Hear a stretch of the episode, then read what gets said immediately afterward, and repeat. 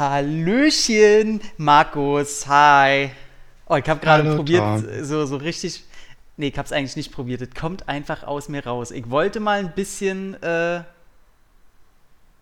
egal. Du wolltest? Ich, Du woll, ich, woll, ich, hätte, ich wollte Du, du, du, wolltest, du wolltest einfach mal egal sein, ja? Nee, ich wollte gerade deinem sagen. Leben, du wolltest deinem Leben einen Sinn geben und wolltest einfach Hm. mal egal sein. Du wolltest Genau. mal nicht wichtig, sondern egal sein. Also Richtig. einfach, ähm, Ich habe ich fünfmal hintereinander gesagt, du wolltest egal sein. Jetzt kann keiner mehr das Wort egal hören. Das ist dir egal, oder? Das ist mir vollkommen egal, tatsächlich.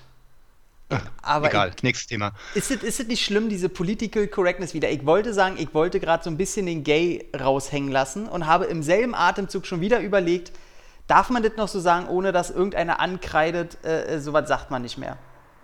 Das ist doch schlimm. Ähm. Ich, ich hasse diese Entwicklung. Macht doch sowieso irgendeiner. Ja, das stimmt. In diesem Sinne, hi. ähm, Roundhousers, Baby.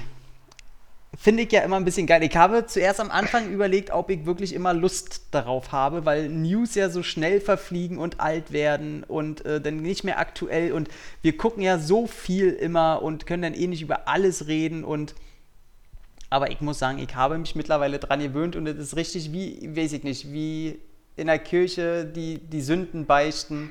So kann man hier mal alle rauslassen.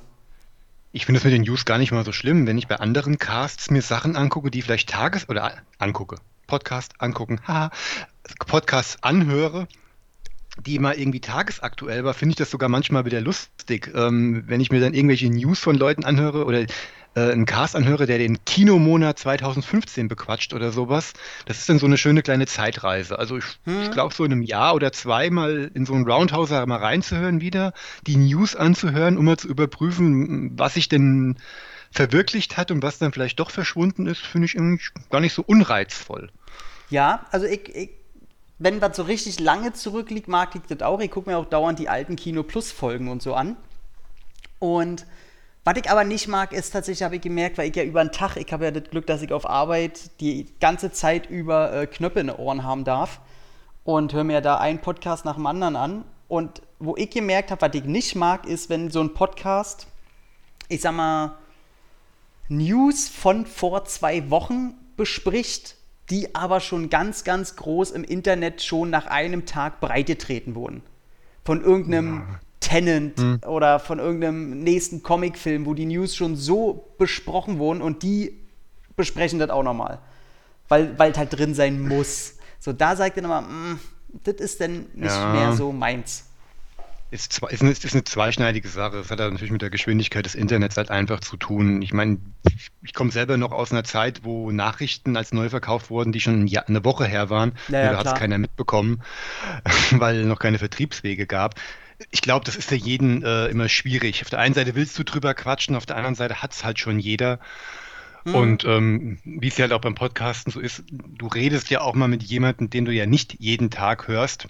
Ich meine, wir haben ja unsere längsten Quatschphasen immer hier im Podcast und da hat man dann auch nochmal das Bedürfnis, nochmal mit jemandem persönlich drüber zu reden. Also ich denke mal, das ist dann so dem, dem eigenen Verarbeitungsweg geschuldet und nicht unbedingt dem ähm, Informationsgehalt. Ja, das kann man so stehen lassen. Ist denn, ist denn bei dir was Besonderes passiert in der Filmwelt? Ist da irgendwas, was der- sich lohnt? Also außer jetzt die Filme, die wir sowieso besprechen Wollt- werden die News. Ich, ich wollte jetzt gerade sagen, ähm, kann ich jetzt eigentlich nicht sagen. Nö. Muss, muss, muss ich verneinen. Würde ich, würde ich gerne, ich würde mir jetzt gerne irgendwas aus der Hosentasche ziehen und hier Kino, ausbereiten. und Kino zieht dir aus der Hosentasche. Stimmt, obwohl das hätte ich ja dann im Laufe der Filme halt mal besprochen. Ich, ich habe es mal gewagt, einen Kinobesuch zu starten in, in letzter Zeit. Weil jetzt werden vielleicht manche Corona-Anhänger durchdrehen, auch noch mit meinem Kind zusammen. Aber wenn ich jetzt vielleicht sage, dass ich im Kino komplett alleine mit meiner kleinen Maus gesessen habe und wir uns Lassie angeguckt haben. Weil du alle Plätze bezahlt hast. Ich habe alle Plätze bezahlt. Das war, das war es mir wert. Das war es mir und meiner Gesundheit wert. Nee, es war einfach eine schöne Morgenvorstellung an einem Sonntagmorgen im Kino. Hm. Äh, bei der Reservierung schon gemerkt, dass keiner da war. Als wir angekommen sind, habe ich meiner Kleinen auch schon gesagt, hier, wenn das heute ausartet und hier stehen doch wieder erwartend zu viele Menschen für meinen Geschmack, Hm. dann äh, lassen wir das auch. Und damit war meine Kleine vollkommen einverstanden. Und als wir die Karten geholt haben, haben wir gesagt, nee, nee, ihr seid momentan die Einzigen. Und wir waren wirklich nur zwei Minuten vor Vorstellungsbeginn da. Und da habe ich gesagt, so, das, das reicht mir als Sicherheitsmerkmal. Und dann bin, bin ich da rein. Bin ich neidisch, ne? Ähm, ich wohne ja in Berlin und ich kriege mit, den Leuten ist das hier scheißegal. Die, den, den, die haben da keine Angst vor. Ich bin ja auch so, ich bin sehr vorsichtig und ähm, gehe auch nicht unbedingt vor die Tür, wenn es nicht sein muss und äh, gucke, wie ich mich da ordentlich mich und meine Mitmenschen schützen kann. Und ab dem Moment, ab morgen ist ja regulär, auch äh, sind die großen Kinoketten auf, aber es gab schon Samstag und Sonntag äh, Abendvorstellungen. Und ey, die Leute haben angestanden. Ey, das war, als wenn, äh, weiß ich nicht, Ausverkauf hebt's äh, Büchsenbier umsonst für die Assis. das war krass und da habe ich dann auch natürlich gesagt, äh, nee, das ist es mir nicht wert und ich muss, ich habe dann überlegt, wie ist denn eigentlich meine Einstellung zum Kino im Moment? Weil ich ja auch deine E-Mail bekommen habe vom UCI, von denen besitze ich gerne Monatskarte. Die haben dann gesagt, jetzt ab, ab 24. ziehen wir Gelder wieder ab. Das wurde ja eingefroren natürlich, jetzt wo keine Kinos mhm. auf hatten. Ähm, und die probieren gerade, glaube ich, auch so eine Mischung aus relativ neueren Kinofilmen, ganz neue Kinofilme und aber auch Klassiker. Jetzt zum Beispiel heute kam Ghost, Nachricht von Sam im Kino. Ähm, Kenne ich schon, musste ich jetzt dann nicht nochmal gucken. Aber ich muss tatsächlich zugeben, mal davon abgesehen, dass ich nicht so große Lust auf den großen Kinohammer habe, auf den jetzt alle warten, dass ich zum einen nicht so, die, also die Lust auf Kino muss sich bei mir erst noch entwickeln, weil irgendwie ist äh, die Sehnsucht nach Kino noch nicht bei mir angekommen, weil es nebenbei einfach so viel zu gucken gibt und Anlaufstellen, wo man was gucken muss und jetzt auch noch ins Kino rennen. Hm, gerade da, wo die Filme jetzt auch für mich nicht so schmackhaft sind, muss ich sagen. Diesen Unhinged mhm. mit, mit äh, Crow würde ich ganz gerne sehen, weil ich sehen will, wie er äh, ausrastet. Das finde ich, kann Russell Crowe sehr schön. Aber Tenet interessiert mich noch nicht. Äh, den muss ich mich so ein bisschen zwingen. Und alles, was jetzt sonst noch so läuft, ist eher so, hm, läuft viel im Kino, was sonst nicht im Kino gelaufen wäre. Größtenteils glaube ich zu Recht, äh, ohne das zu böse zu meinen. Ähm, und zum anderen, ich weiß nicht, wie das bei eurem Kino ist. Wenn ich hier ins UCI gehen muss, äh, will, dann muss ich vorher mir so was ausdrucken, was ich ausfülle. Damit halt der Name und so bekannt ist, falls es einen mhm. Ausbruch gibt und so. Und das ist mir alles. wir auch da, ja. Ich hab, also wie ist denn das bei euch? Ich habe hier zum Beispiel keinen Drucker. Ähm, kann ich mir das auf mein Handy ziehen, das ausfüllen und die ziehen sich das irgendwie runter oder drucken das aus? Oder muss ich mit einem ausgedruckten Papier hin und sonst komme ich nicht rein? Wie ist denn das? Hm, nee, bei uns haben sie es vor Ort gemacht. Wenn du da bist, erst wenn du die Karten bezahlt hast, dann kriegst du einen Zettel in die Hand gedrückt, den du dann bitte ausfüllst. Also wirklich erst äh, okay. dann, wenn du wirklich auch vor Ort bist und auch wirklich den Kinosaal betreten willst, dass weil, das dann gesichert ist. Also, okay, also ich denke, damit, da ist, den, da ist den Datenschutz dann auch wieder, glaube ich, mehr, ähm, äh, na, wie heißt es immer so schön, Mehr vor, Genüge getan. Vor, genau. Also finde ich auch ja nicht schlimm. Ich finde es genau richtig. Das, das, muss dokumentiert werden, falls ein Ausbruch da irgendwie vorherrscht. Und mich stört es auch, also vor Ort dann so einen Zettel da auszufüllen, würde mich auch so wie auf einer Gästeliste, so würde mich halt überhaupt ja nicht interessieren. Aber äh, das vorher ausdrucken zu müssen und das, das, oh, das klingt jetzt sehr dekadent, aber das wäre mir schon wieder zu viel Arbeit, um jetzt einen Kinobesuch zu rechtfertigen. Also das, das macht einen Kinobesuch auf einmal kompliziert. Und ja, da ist ja bei anderen Sachen auch so. Ich bin ja, ich bin ja begeisterter Hobbysportler und ich, äh, die Schwimmbäder haben ja wieder aufgemacht und das ist ja alles auch aufgeteilt in mehrere Etappen. Mhm. Und ich war mal morgens um 8 Uhr da, da musste ich mir auch eine Karte für das Segment 8 Uhr bis 9.30 Uhr zu Hause ausdrucken und auch schon bezahlen und alles ausfüllen. Das ist, das ist so, das ist so widers, das ist widersinnig. Ja, das sind halt die neuen Zeiten oder die momentanen Zeiten. Mhm. Aber daher kenne ich das da halt auch. Aber da fragst du dich ja zweimal so, soll ich das jetzt wirklich überhaupt machen? Ja, weil, weil man hat ja auch so schnelllebige Zeiten. Also ich habe ja auch zur Zeit, und das muss ich auch wieder erst lernen, ich habe ja verlernt, zwischen meinen Tätigkeiten mal Ruhe walten zu lassen.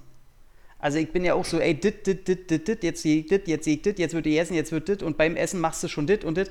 Und äh, wenn dann irgendeine Tätigkeit auf ihn mal längere Zeit dauert oder Zeit in Anspruch nimmt, dann, dann hau ich die schon aus meiner To-Do-Liste, wenn sie nicht äh, wirklich wichtig ist.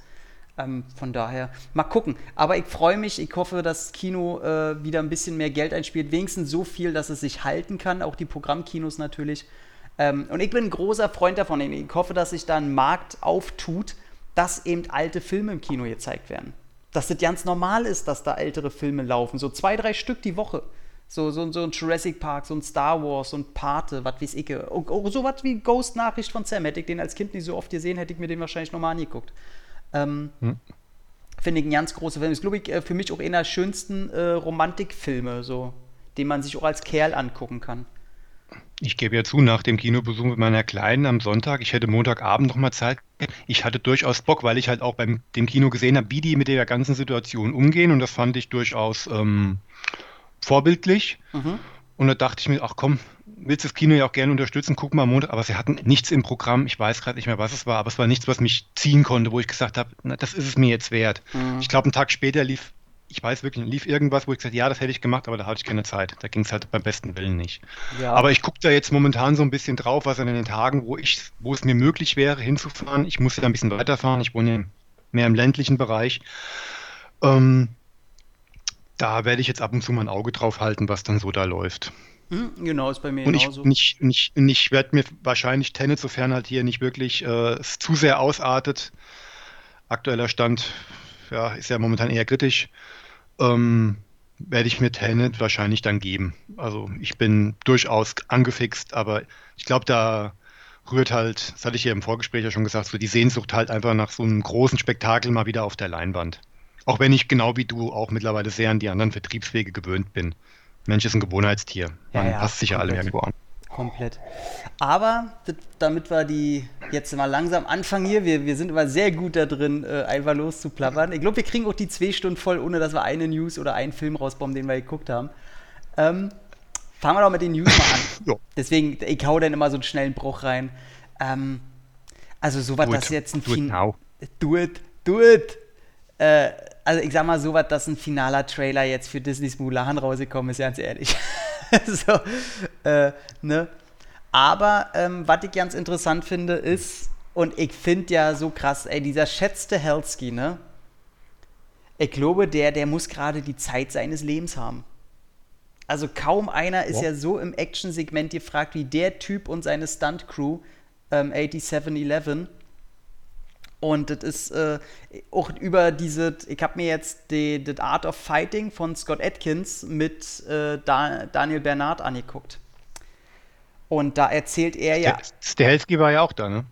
Genau. In der späteren Folge. Richtig, habe ich noch nicht reingeguckt. Äh, aber allein wie denn auch Bernard davon erzählt, wie das halt ist, wenn man klipp und klar sagt, ey, ich möchte in eure Stunt-Crew, ich möchte bei euch im Team dabei sein, ich will in diesem Ring dabei sein. Und da erzählt er halt wirklich, ey, du bist denn da? Und dann während zwei Stunden äh, hilfst du denn mit, halt Boden zu wischen oder sonst irgendwas und arbeitest da halt mit. Dann wird äh, jeden Tag da vier Stunden trainiert. Und wie die auf dieses Level kommen und dass du auch halt die, so die, diese niedrigen Arbeiten machst, das ist nicht wie von wegen Schauspieler und ich warte über meinen Agenten, dass die jetzt da für ein neues Projekt anrufen, wo die auch da mitmachen sollen. Die arbeiten wirklich alle sehr, sehr eng miteinander und äh, wie so eine Familie. Und das fand ich sehr, sehr sympathisch, als er davon erzählt hat. Und Stahelski darf ja sowieso, ey, was der gerade alles mitmacht und produziert, ob das für Netflix ist oder sonst irgendwas. John Wick hängt da natürlich immer noch mit drin. Und er produziert jetzt auch ein Remake von The Man from Nowhere, dem mhm. asiatischen Süd, Süd, Südkorea, den ich ja sehr geil fand. Der ist gut. Ja. Der hat mir auch sehr gefallen damals. Fand ich super. Super Finale. Geiler Showdown. Ja, also ich verwechsel den auch immer mit einem äh, mit einem anderen Film wo mir gerade nicht einfällt, welcher das ist, den verwechsel ich immer mit äh, einem anderen Asiatischen, der auch ein ähnliches Cover hat. Aber ich weiß, dass ich beide geil finde, also im Grunde ist es denn Urial. Freut mich sehr. The Man from Nowhere war der mit dem ehemaligen Agenten oder Killer, der sich um das kleine Mädchen kümmern muss. Und das Finale ist in dieser leeren Schwimmhalle oder diesem leeren Bad ähm, ja, ja, ja. Das ist das, wo er am Anfang noch so ein bisschen längere Haare hat und die alle ihn so ein bisschen genau, für Penner halten, genau, ne? In diesem. Genau. Der, diesen, ey, diesen kurzen, knackigen, aber geilen Messerkampf gegen diesen Vietnamesen Ja, am ja, Ende. ja. Wo ich so überrascht war, der, weil der Film war am Anfang so richtig stylisch inszeniert. Und da ist aber ja Mhm. nicht so viel Action passiert. Aber trotzdem hat und auf einmal geht die Action aber los. Und du denkst dir so, Alter, was, was, was geht denn jetzt hier ab, ey? Genau, so nach einer knappen Stunde plötzlich so eine Diskothek, so eine Schlägerei auf der Toilette, Hm. so ein wildes Gerangel mit ein paar coolen Ka äh, Messerkampfelementen schon drin und ab da ist ja kein Halten mehr und nee, Ja. der war gut. Der, und von denen ein stylisches ähm, Remake von den Stahelskis, also wenn ein Remake überhaupt, dann aus der Ecke. Ja. Also ich muss sagen, der bräuchte jetzt kein Remake, weil ich finde, der, der ist auch den, den amerikanischen Sehgewohnheiten eigentlich sehr zugetan. Ähm, Ja. Weil er ja auch so ein bisschen eigentlich den imitiert schon fast. Also er mischt es ja sehr. Aber äh, der ist Genau. geil, den kann man sich auch so holen. Und ey, pff, hey, ich nehme das Remake mit Kusshand von Stahelski sowieso. Ähm, Ja, Trailers. mal gucken, wen sie, wen sie besetzen halt. Ich weiß nicht, ob da schon was durchgedrungen ist. Du bist hier der Newsman. Nee, nee, da ist. Äh, Besetzung noch gar nichts. Nee, nee, da ist noch nicht. Da ist jetzt nur die Nachricht, dass der das produziert. Ich gucke gerade. Ähm, 8711 sind natürlich wieder bei. Äh, der war auch krass erfolgreich. Der war auch Nummer 1 an den Kinokassen in ähm, 1. Äh, in, in also Teil 1 in Südkorea. 2010, der ist auch noch ja nicht so alt, ey. Mhm. Aber hey, den ich. Da hat, da hat mich immer gewundert, dass da kein nächster Teil rauskam. Ähm, Was sagst du dazu, dass sie John Wick 4 und 5 in einem Rutsch drehen? genau, die News habe ich hier auch gerade stehen. Ähm, Ah, okay. Finde äh, find ich gut. Finde ich gut. Weil, ich meine, die nutzen jetzt die Zeit. Ich denke mal, die haben die Pre-Production. Ich glaube, ich wette mit dir, dass eigentlich nur Teil 4 hätte kommen sollen. Und die haben überlegt, ey, was machen wir jetzt in der Corona-Zeit so? Ähm, wir müssen irgendwie was vorproduzieren, irgendwie gucken, dass wir Zeit gut machen. Und da werden die gesagt haben, ey, wie sieht's denn aus mit John Wick? Weil der vierte, der wird erfolgreich werden. Und dann hängen sie halt einen fünften mit dran. Ich finde es super. Weil. Ja, wenn man bedenkt, dass es nach Teil 1 hieß, es gibt nur drei Teile. Ja, ey, was erfolgreich wird, wird fortgesetzt. Und wenn Keanu Reeves Bock Ja. hat und das Team Bock hat, und ich glaube, das Team hat Bock, ähm, Das, aber ich glaube, das ist auch noch einer ganz anderen Sache geschuldet. na, Ähm, äh, na, Keanu Reeves mit mittlerweile 55 oder 56 Jahre alt und du hast in John Wick 3 schon in manchen Kämpfen gesehen, dass die Bewegungen langsam etwas langsamer werden. Und wenn sie jetzt wirklich schon 4 und 5 drehen wollen, dann am besten in einem Rutsch, wo es noch geht und nicht schon wieder zwei Jahre dann verstreichen lassen. Dann Also- wird es auch langsam albern. also interessant wäre halt für mich, von mir aus können die John Wick 15 und 16 machen, solange sie halt sein, sein Überlebenswillen und Kampfstil, sag ich mal, seinem Alter anpassen. Er kann ja dann vielleicht mehr mit äh, Fallen oder was werkeln oder hat halt Kumpels dabei oder hat seine Hunde oder sonst irgendwas. Also, ey, ganz ehrlich, Ich habe nee, ich hab gerade ein Bild vor Augen. John Wick bastelt Fallen, buddelt einen Tunnel und trifft automatisch äh, zufällig auf John Rambo, der auch gerade einen Tunnel buddelt. Grüße. genau, dann treffen sie sich bei den anonymen Überlebenden, ey. Nee, unten beim Buddeln so. Ein, plötzlich gibt es einen Durchbruch, der eine kommt beim anderen in den Tunnel rein. Ey, äh, was machst du hier? John Wick fällt in seinem Anzug einfach da unten durch. So. Genau. ey, ey, ganz ehrlich, John Wick featuring John Rambo, the, the two Johns, ey. Nehme ich mit Kusshand. Da brauche ich gar nicht überlegen. genau. Irgendwelche Drehbuchkapriolen stellt sich heraus, er ist der Schwippschwager dritten Grades, weil seine Mutter mal irgendwas mit äh, der Haushälterin hatte oder so. Ach, was weiß ich. ey, oder die wollen einfach denselben Bösewicht umbringen. Und der Typ, der jagt halt im Dschungel und denkt sich, ah, okay, ich hau hier ab, okay, ich konnte John Rambo abhängen und dann trifft er in der Stadt auf John Wick von mir aus. Das ist mir egal. Genau. Genau, das Ende von John Rambo, von Rambo 7, er kommt in die Stadt und die Letz-, die Let-, die, in der letzten Szene rennt er in John Wick rein, sie gucken sich ran, äh? Und dann to be continued. Und dann kommt der nächste Teil. Ey, ich würde es so, ey, ohne Scheiß. Ich finde ja, das trauen sich Filme immer noch nicht. Einfach mal äh, so, so, so Crossover machen mit der Prämisse natürlich zu sagen, Leute, das hängt hier alles nicht mit, der, mit den richtigen Filmserien zusammen. Der, der ist so außen vor. Wir wollen einfach mal Spaß haben mit den zwei Figuren. Ey, da, ich glaube ganz ehrlich, das würde immer mega Erfolg haben, weil die Leute auch einfach Bock hätten, die beiden dann mal zu sehen. So. Ja, ich bin auch für mehr Crossover. Ich habe mich damals in den 80ern schon immer geärgert, dass ich Schulmädchenreport nicht mit äh, Lass Juckenkumpel kombiniert haben. Aber, Ich wollte gerade sagen mit letzte Haus links, aber das ist wieder meine. aber das ist wieder mein kranker Geist. Ähm, dann ein Trailer ist rausgekommen für einen äh, Spionage-Thriller aus, auch wieder, ich glaube auch schon wieder Südkorea. Oder ist das, nee, der ist China. Ey, Entschuldigung, aber das ist bei mir, und zwar von äh, Zhang Yimou. Das ist der, der Hero zum Beispiel gemacht hat. Deswegen ist der ähm, relativ wichtig, weil der Regisseur halt, ja, der ist eine Bank. Und äh, Filmposter sind auch schon alle rausgekommen. Hauptdarsteller ist der Sang Yi, das ist der aus Operation Red Sea, den ich immer noch nicht gesehen habe. Hm. Den habe ich mal angefangen und da war ein Tag, wo ich diese sehr patriotische, zu glatte CGI, neuartige Action-Kino aus China nicht abkonnte. Oh, das, der, der, ja, ich, ich, weiß genau, was du meinst, ich kann es nachvollziehen, aber der ist aber auch später in seiner Drastik, was die Bilder angeht, nicht gerade zurückhaltend. Also hm. Kollateralschäden werden da doch sehr, sehr ausführlich gezeigt. Also wer einfach mal auf Militär-Action steht, der sollte sich die Dinge angucken und halt mal die Scheuklappen, was den chinesischen Patriotismus angeht, ein bisschen enger schnallen. Den, den verstehe ich sowieso nicht, dass den Leute haben, weil in den 80ern haben wir uns äh, so was wie Invasion USA angeguckt und die Leute feiern das und was anderes ist dieses chinesische Patriotismus-Ding heute auch nicht. Also, hm. also klar ist es äh, viel offensichtlicher, wie die das machen und die sagen es einfach ganz offen, offensichtlich in ihren Filmen aber ich finde, das ist nichts anderes. Deswegen kann ich das genauso platt feiern wie diese ganzen Ami-Patriotismus-Scheiße, wo auch ständig eine Flagge weht. Also ganz ehrlich.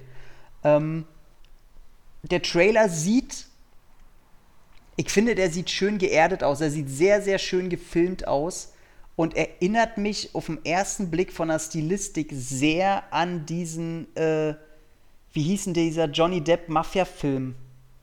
Public Enemies. An den hm, erinnert mich der ein bisschen. Einfach okay, so. ich habe ich hab, ich hab ihn nicht gesehen. Ich kann es leider nicht beurteilen. Mhm. Aber mal hingucken, also ich freue mich, dass der Regisseur auch jetzt mal so einen Film macht, weil sonst hat er immer diese Wuxia-Filme gemacht. Oder Wuxia. Ähm, Wuxia, du hast es gelernt. Ja, ey, jetzt, äh, Chan haut mir jetzt wieder auf den Deckel, ey. Ähm, aber, ja, ich werde mir so oder so halt angucken. Ich, ich mag den Regisseur halt. Dann kam noch ein Trailer raus, der heißt Rogue Warfare. Und der, der Film klingt nicht nur so, der sieht auch so aus und der Trailer sieht auch so aus, als hätte einer gesagt, ey, wir hatten doch lange schon keinen Call of Duty Film mehr. Und die Leute spielen das doch gerade wieder alle. Wollen wir nicht einfach so einen Film mal rausboxen wieder? Ja, und genau das ist es. Also ich kann es nicht mehr sehen, äh, das Poster, das sieht so langweilig aus. Rogue Warfare, Death of a Nation. Failure is not an option. Mhm. Und da spielt denn äh, den einzigen, den man so kennt, ist halt Olle, hier, wie heißt er, Stephen Lang. Ähm, äh, da bubblst du aber gerade schon was Altes aus, ne? Der Trailer ist von 2020. Und der ist jetzt neu rausgekommen.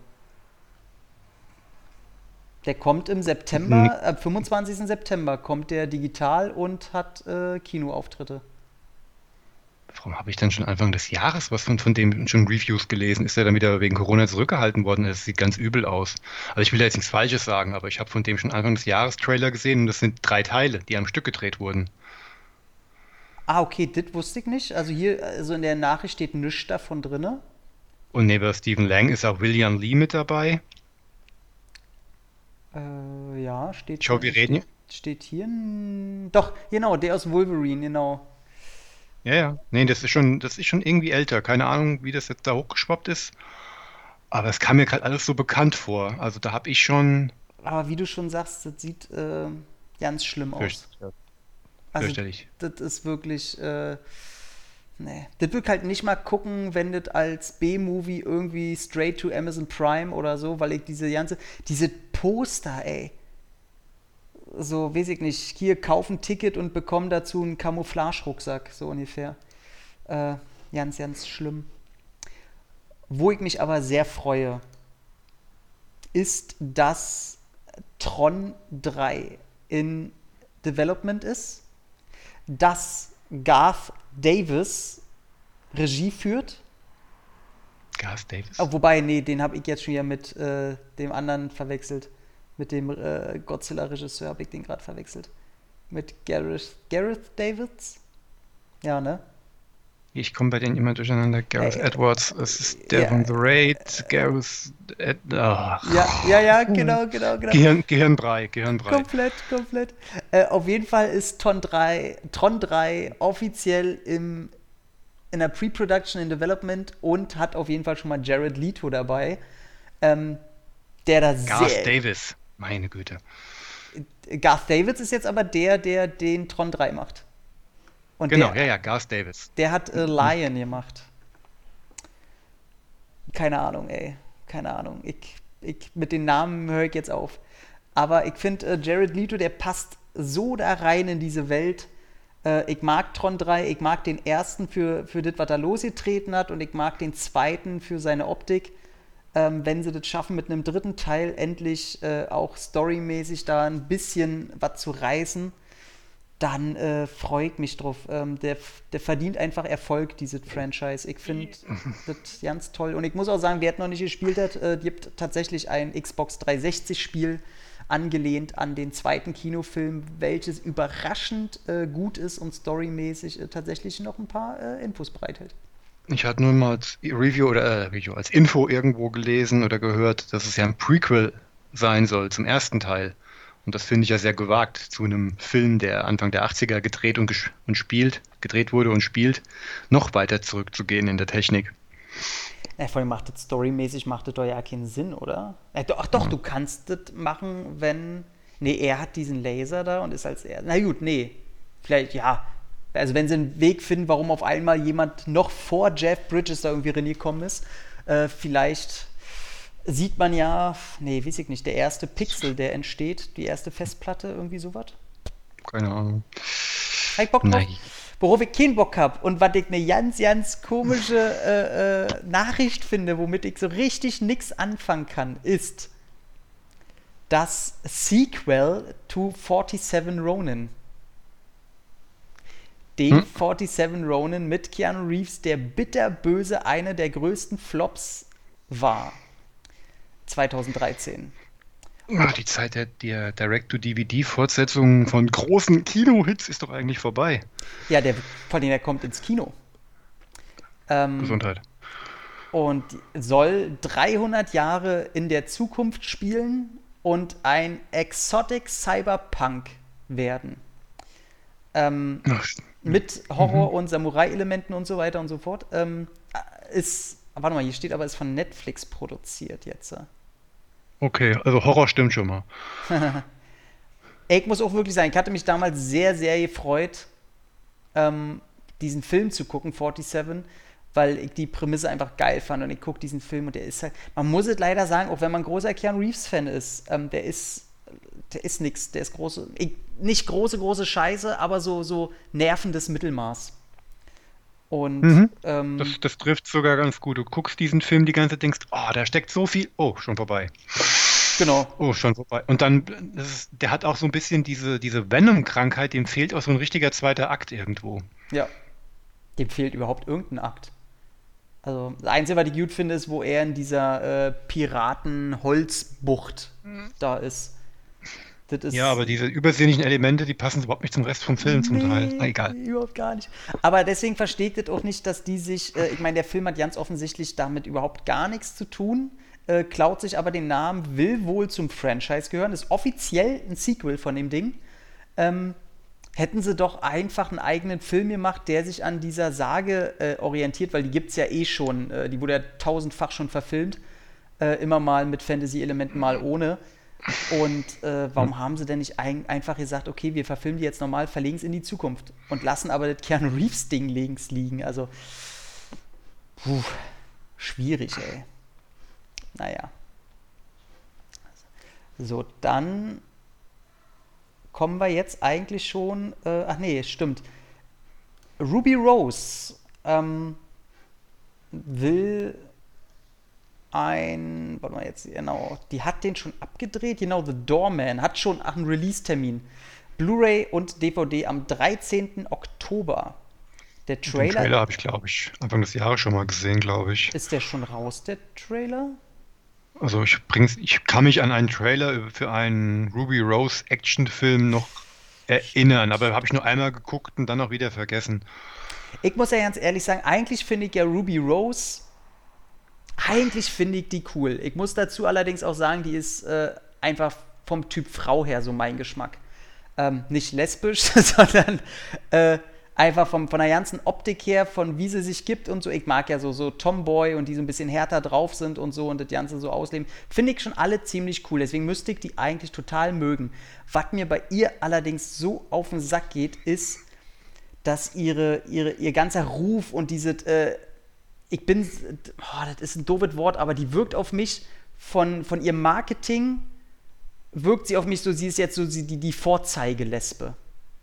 So, wir müssen das so ein bisschen immer in den Vordergrund stecken und ich habe immer das Gefühl, dass das so immer mitschwingt in all ihren Projekten und das, ja. das nervt mich tierisch. Ich, ich kann es so schön nach vorne halt stellen, wild, unangepasst und doch im Mainstream verankert. Also ja, so eine Galionsfigur, aber ist ja die Frage, ob sie die selber sein will oder ob sie die durch die Öffentlichkeit gemacht wird. Mhm.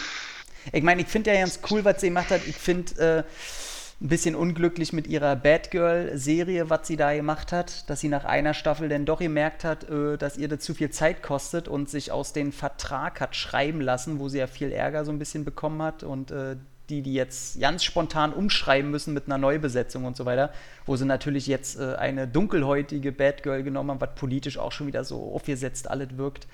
Ähm, Aber das ist, das ist CW. Die achten ja unglaublich auf Diversität in ihren Serien. Ja, finde ich, ähm, die haben eine sehr, sehr junge Zielgruppe, deswegen finde ich es zum Teil völlig okay. Ich finde es okay, aber es wirkt halt dadurch, dass es halt so, so groß ist. Ähm, es ist ein also für, ich gucke es ja nicht, ich bin ja nicht mehr Zielgruppe. Ich gucke ja auch keine mehr von diesen CW-Serien. Ich habe Arrow mal eine Zeit lang geguckt, vielleicht gucke ich irgendwann noch die letzten beiden Staffeln, damit ich es fertig gesehen habe. Mhm. Aber das war, der Rest interessiert mich auch inhaltlich einfach nicht. Ist einfach nicht mein Thema. Ja. Und, aber du merkst halt, wie sie das mit aller Gewalt immer reinpressen. Ich denke mir so, ja, ich finde es ja, wie gesagt, wie du es auch sagst, ich finde es sehr, sehr gut und sehr, sehr schön, dass der, dass dem, der modernen Sichtweise da geschuldet wird. Es hat aber schon mittlerweile so ein, so ein, so ein Stempel, ähm, ja, genau. Geschmack genau. irgendwie. So, äh, es, es ist nicht drin, weil es der Story dient, sondern es, es ist drin, weil es ist Zeitgeist. Oder ja. wir wollen halt, äh, wir wollen so divers wirken. Ja, genau. Nicht, und, und machen oder, äh, nicht oder, oder, oder, wir, wir sollten so divers werden, wir wollen es nicht unbedingt. Oder keine Ahnung, es ist meine Wahrnehmung. Ich, kann es ich nicht genau erklären. Ja, man merkt es halt auch an der Inszenierung so, finde ich. Ähm, ja. Das ist leider immer so. Die, die, ich habe mir auch das Bad Girl angeguckt, ich glaube drei Folgen habe ich mir angeguckt. Und die, die wirken so unglaublich verkrampft darin, normal wirken zu wollen. Ja, komplett. Und ich finde das ganz schlimm. Also da steckt so alle fünf Minuten, denke ich mir, ach, hätten sie das jetzt einfach mal entspannter gemacht und einfach mal, man, ihr dürft auch mal scheiße sein. So. Und ich weiß ich nicht. Aber du, hier ist auch schon Cover und so. Oh, auf dem Cover, das ist, das, da sieht es aber, äh, naja, das kommt ihr nicht so entgegen, sag ich mal. Aber ähm, ja, vielleicht hast du den Trailer dann schon früh gesehen und die schwappen das jetzt hoch, weil der jetzt langsam rauskommt.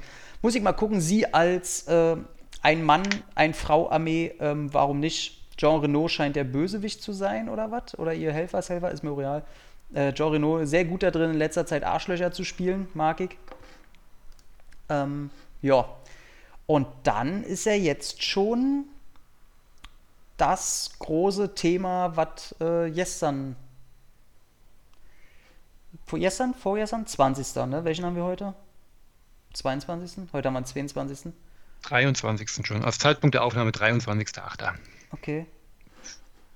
Was ist denn jetzt, jetzt die Seite, will jetzt hier nicht aufmachen. Aber da gab es auf jeden Fall die, äh, wie heißt es, DC-Com oder sowas? Auf jeden Fall halt Dome? Äh, DC Dome, irgendwie, warte, ich guck mal kurz hier rein. Ähm, blablabla, Keine Ahnung. Warum macht man sowas eigentlich immer? Dieses blablabla, davon geht es auch nicht schneller. Man treibt damit keinen Rechner dieser Welt an. Ich mache das auch, aber ich frage mich gerade, warum man sowas Ich glaube, macht. man will peinliche Stille verhindern weil man immer den Drang hat, irgendwie unterhalten zu müssen.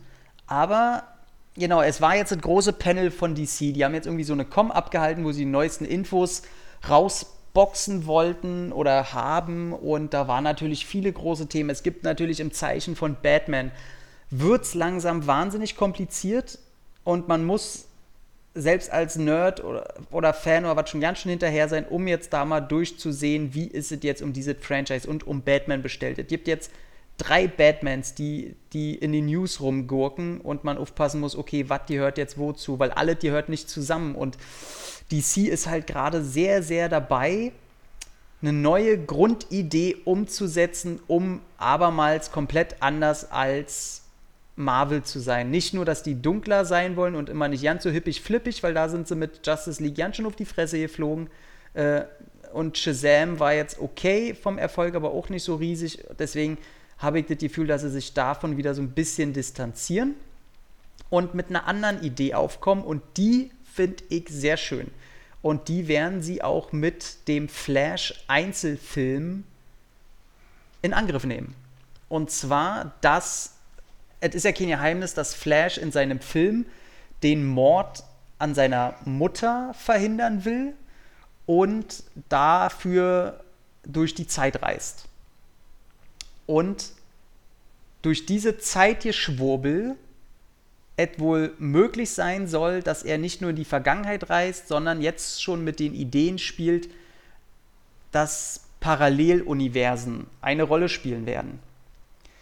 Klingt erstmal kacke, aber die ersten Ideen, die dahinter stecken, und das ist ja, also in den, in den Comics ist das auch ein ganz großes Thema gewesen und diese Zeitlinie und Storylinie, die gibt es ganz klar. Also die können sich an eine Vorlage schon mal leicht halten.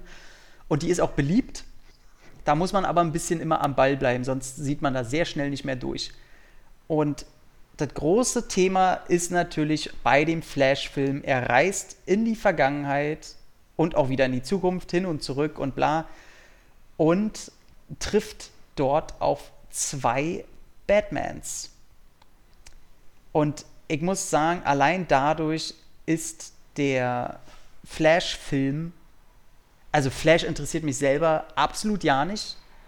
Ja, ich finde die, die, Figur als äh, Superheld ziemlich, für mich persönlich ziemlich uninteressant. Ich meine, können sie ja mit dem Film ändern, Kann, muss man auch sagen. Ja, ich wünsche Ihnen viel Glück.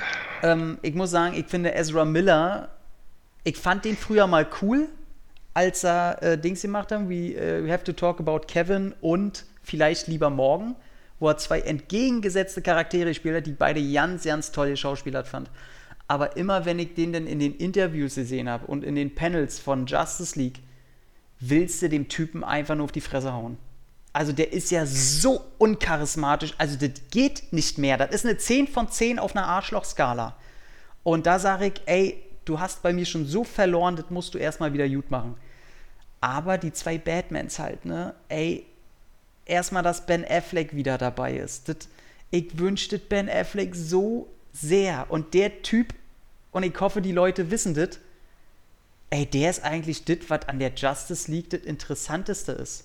Also der, für mich der Ankerpunkt des Ganzen.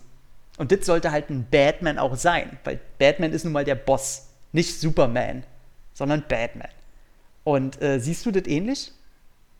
Jo, jo, jo, ich pflichte einfach nur mal bei. Also ich, ich freue mich tierisch für Affleck, dass er nochmal in die Maske, die Maske nochmal überstreifen darf. Und ich wünsche ihm einen großen Auftritt. Und ich glaube tatsächlich, wenn er daran wieder Gefallen findet und sagt, äh, ey, das funktioniert ja jetzt endlich wieder, die Leute haben Vertrauen, die Leute mögen mich. Und ich, ich glaube, das weiß er zum Glück auch, weil die meisten sagen ja, das Beste an Justice League und den ganzen Film ist eigentlich Ben Affleck als The Batman. Und ich muss auch sagen, für mich ist es der beste Batman überhaupt. Und ähm, dass er dann vielleicht doch noch einen Einzelfilm macht, der losgelöst von allem ist oder vielleicht nochmal damit drin schwingt ähm, in die in das DC Metaverse Universe, was die da auch immer gerade kreieren. Das hat, glaube ich, noch keinen offiziellen Namen, will ich sagen. Ich weiß nicht, ob sie bei dem DC Universe bleiben oder ob das äh, umbenannt wird. Aber was natürlich für alte Hasen wie uns noch viel wichtiger ist, Ey, und ich muss grinsen, ich muss grinsen, ey. Das, Michael Keaton kommt als Batman zurück. In, einer, in einem alten Gotham oder er als alter Batman, wo er immer noch das Böse bekämpft, als alterner Batman. Ey, ganz ehrlich, das ist so. Ich hoffe wirklich, das ist mehr als nur so ein 5-Minuten-Auftritt. Also, dass es wenigstens so seine äh, lange Strecke irgendwie wenigstens seine 15, 20 Minuten einnimmt, irgendwie sowas. Ey, ich habe so, ich finde das so geil. Ich finde das so geil. Was sagst ja, du? Ich bin auch mal gespannt. Ich bin gespannt. Ich habe keine Ahnung, wie es ist. Ich wie sie es einbauen wollen. Ich warte da einfach mal, ob ich die ersten Infos habe, aber die Info für sich genommen fand ich, fand ich lustig. Auch wenn ich so langsam ein bisschen Überblick verliere bei den ganzen Verfilmungen. Aber ach, was soll's. Ja, die, ich lasse mich einfach nur noch, ich lasse mich nur noch berauschen. DC hat wirklich gerade das Problem, dass die das Marketing hinkriegen müssen, dass die Leute wissen, woran die gerade sind. Also wer sich gar nicht auskennt, kann sich mal ähm, die Comicreihe Flashpoint, das ist so eine Überschrift, die heißt Flashpoint, äh, die gab es dann in den all diesen Comicreihen und Figuren, die dann halt mit inbegriffen sind, ob, ob man sich die Flash-Comics gekauft hat oder eben die äh, Cyborg oder weiß ich nicht was, überall stand dann dick Flashpoint und alles hat dann dazugehört und Flashpoint ist eben diese, ähm, diese Story, um die sich das alle dreht, die sie hier dann die Vorlage ist. Kriegt man bestimmt im Internet. Ähm, die deutschen Hefte ziemlich billig, weil wer sich da mal reinlesen will einfach. Ähm, dann kam, ja gut, kam noch ein neuer Trailer raus zu Wonder Woman. Äh, muss ich sagen, hat mir minimal weniger Lust jetzt gemacht, weil man jetzt die, die Bösewichtin in, in Komplettaktion gezeigt hat, was einfach mal wieder ein CGI-Schwurbel ist. Und schon habe ich gedacht, hm, der erste Trailer war doch nett, warum müssen die jetzt einen zweiten rausboxen? So ist doch, äh, war doch alles, war doch alles getan jetzt bis zum Kinofilm. Ich fand ihn jetzt so, ich, ich freue mich drauf, weil äh, sie ist halt cool, Gal Gadot ist cool, Chris Pine ist cool. Ich bin gespannt, was die Story angeht, aber Cheetah als Bösewichtin, ey, das muss man mir erstmal verkaufen. Ja, was sagst du? Hm. Sehr gut. die Rotten Tomatoes, ja. die am meisten angeklickteste Review überhaupt. Hm. Mhm. Cool. Ja, ey, können wir von mir aus auch gleich weiter. So, genau das ist auch meine Meinung zu dem Jansen. Du, ich stehe dem Film nicht negativ oder nicht positiv gegenüber, aber das ist so ein Film, für den werde ich mir auch kein Bein ausreißen, um ihn zu gucken dem ich aber halt auch nicht widerwillig äh, gegenüberstehe, wenn er denn mal, wenn ich die Möglichkeit habe, ihn zu gucken. Es ist, ich, ja, was soll ich sagen? Ich, ich müsste den ersten nochmal gucken, da ist die Erinnerung sehr schnell erloschen. Ich glaube, da, da kann ich überhaupt keine Meinung mehr zu bilden zum ersten, weil der einfach schon so weg aus, aus meinem Kopf. Hm. Na, den ersten habe ich mir sogar auf 4K-Scheibe geholt, was eine total dumme Aktion war, weil die Regisseurin Patty Jenkins hat ja ganz bewusst mit einem Rauschfilter ähm, gearbeitet. Und äh, ja, auf 4K bringt einem dann das auch nicht so viel. Ähm, weil der sehr analog wirken will. Und mhm. äh, die CGI-Szenen am Anfang durch das 4K eher schlimmer aussehen, weil noch viel glatter und ähm, ist nicht der richtige Film für eine 4K-Scheibe. Ähm, aber viel interessanter war denn, dass James Gunn zu Suicide Squad zwei Trailer rausgeboxt hat. Zum einen den, den du auch gesehen hast. Das ist quasi eine Comic. Ähm, Real, wie heißt das?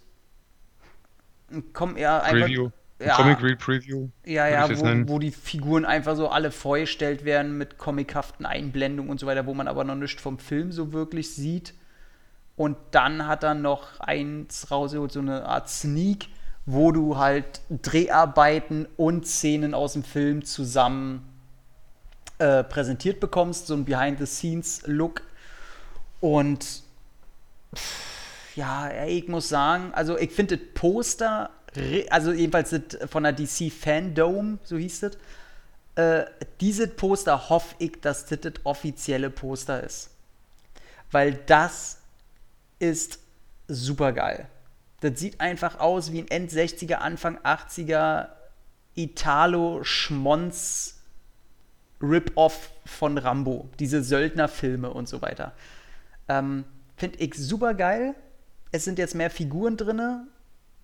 Und äh, so ein Hai ist irgendwie noch dabei. So ein äh, John Cena, der so, ein, so ein Abklatsch von Captain America spielen will, soll. So ein, äh, und weiß ich nicht. Ich finde das sehr gut, dass Harley Quinn anscheinend nicht so in den Vordergrund geprügelt wird, auch was ihre Outfits angeht und so. Ich finde, die, die wirkte bisher, also jedenfalls in dem, was ich da gesehen habe, zurückhaltender, was ich der Figur, was ich schön finde, weil die geht mir halt in den zwei Filmen, die bisher rausgekommen sind, tierisch auf den Sack.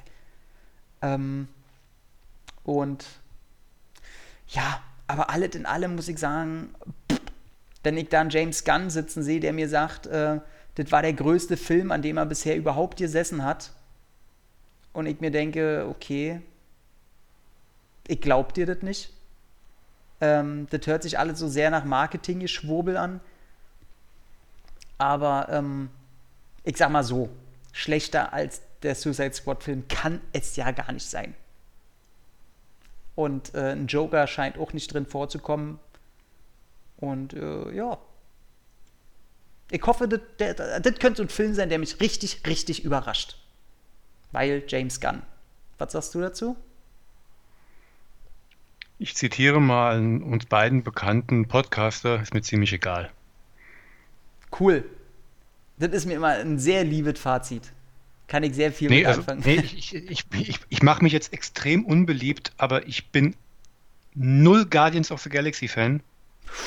Eieiei. Weil alle, okay. weil alle diese hochhypen, ich, ich will jetzt nicht, nicht, nicht gegen den Strom schwimmen, aber ich gucke die, ich finde die unterhaltsam, aber halt einfach auch nicht mehr. Mhm. Ja, und ähm, ich, ich bin Fan von ganz früheren Werken. Ich mag Slither, ich mag ähm, Super. Gerade Super ist. Mit, super. dem, mit dem kann ich zum Beispiel nicht anfangen. Nee, okay, wie gesagt, Mhm. das, der kam damals genau zur richtigen Zeit. Ich habe den damals nur, nur einmal gesehen, als er rauskam, damals gleich auf Blu-ray geschenkt bekommen und fand ihn super. Super. Äh, toll, ich fand ihn toll. Ich fand super einfach toll. Und ähm, aber ich habe diesen Hype um die Guardians einfach nicht verstehen können. Okay. Ich weiß nicht, ob ich da zu unsensibel für bin oder ähm, ob der Humor mir einfach nicht liegt. Ich fand alles, ich, ich, ich konnte jeder Review, ähm, was die Charaktere und den Handlungsverlauf und den Humor angeht, nachvollziehen, war Mhm. aber entgegen der öffentlichen Wahrnehmung, die sich ja immer so ein, zwei Stufen drüber angesiedelt hat, was wie geil und wie toll und der beste Film aller Zeiten und äh, besser als Star Wars und was man alles für Mist gelesen hat, sorry, war ich immer genau eine Stufe oder zwei Stufen drunter, so dieses angenehme Unterwältigtsein. Mhm. Ja, netter Blockbuster. Und damit endet es für mich. Ich finde es immer, ich finde es schön, wie Gunn seine ähm, Spezies mit reinbaut. Ich finde es immer wieder schön, dass darüber äh, Michael Rooker immer wieder in Kinofilmen mitspielen darf, wie jetzt auch hier bei The Suicide Squad. Ist er ja auch wieder mit dabei. Mit langen, glatten, Das- weißen Haaren. Finde ich super. Also das, das ist für mich ein Grund, den Film zu gucken. Aber ähm, ja, ich warte mal ab. Also Okay. auch hier, ich, ich, ich sage nicht, er ist mir, ich will ihn nicht sehen oder so. Es gibt einfach Sachen, andere Sachen, die mich mehr ziehen, die mich mehr interessieren. Ist ja okay, ich muss auch sagen, ähm, ich finde es ja recht mutig von DC, dass die also dieser Comicwelle immer noch so sehr trauen. Weil, also das ist ja, also eine, Übersättig Ähm. eine Übersättigung ist ja, die ist ja Die, schon die, hoffen immer, da. die hoffen immer noch auf den Oppositionsfaktor. Auch wenn die ganzen Marvel-Dinger immer noch Geld wie äh, Heu einspielen, auch hier, die sind auch in Foren unterwegs. Und was ist denn der Standardsatz? So, es ist jetzt mal gut mit Marvel. Ne? Ich bin jetzt langsam mal satt. So, Endgame gucke ich noch an und jetzt reicht's mir langsam. Klar, Corona war das Beste, was Marvel passieren konnte, dass dadurch so eine Zwangspause mal eingelegt wurde. Mhm.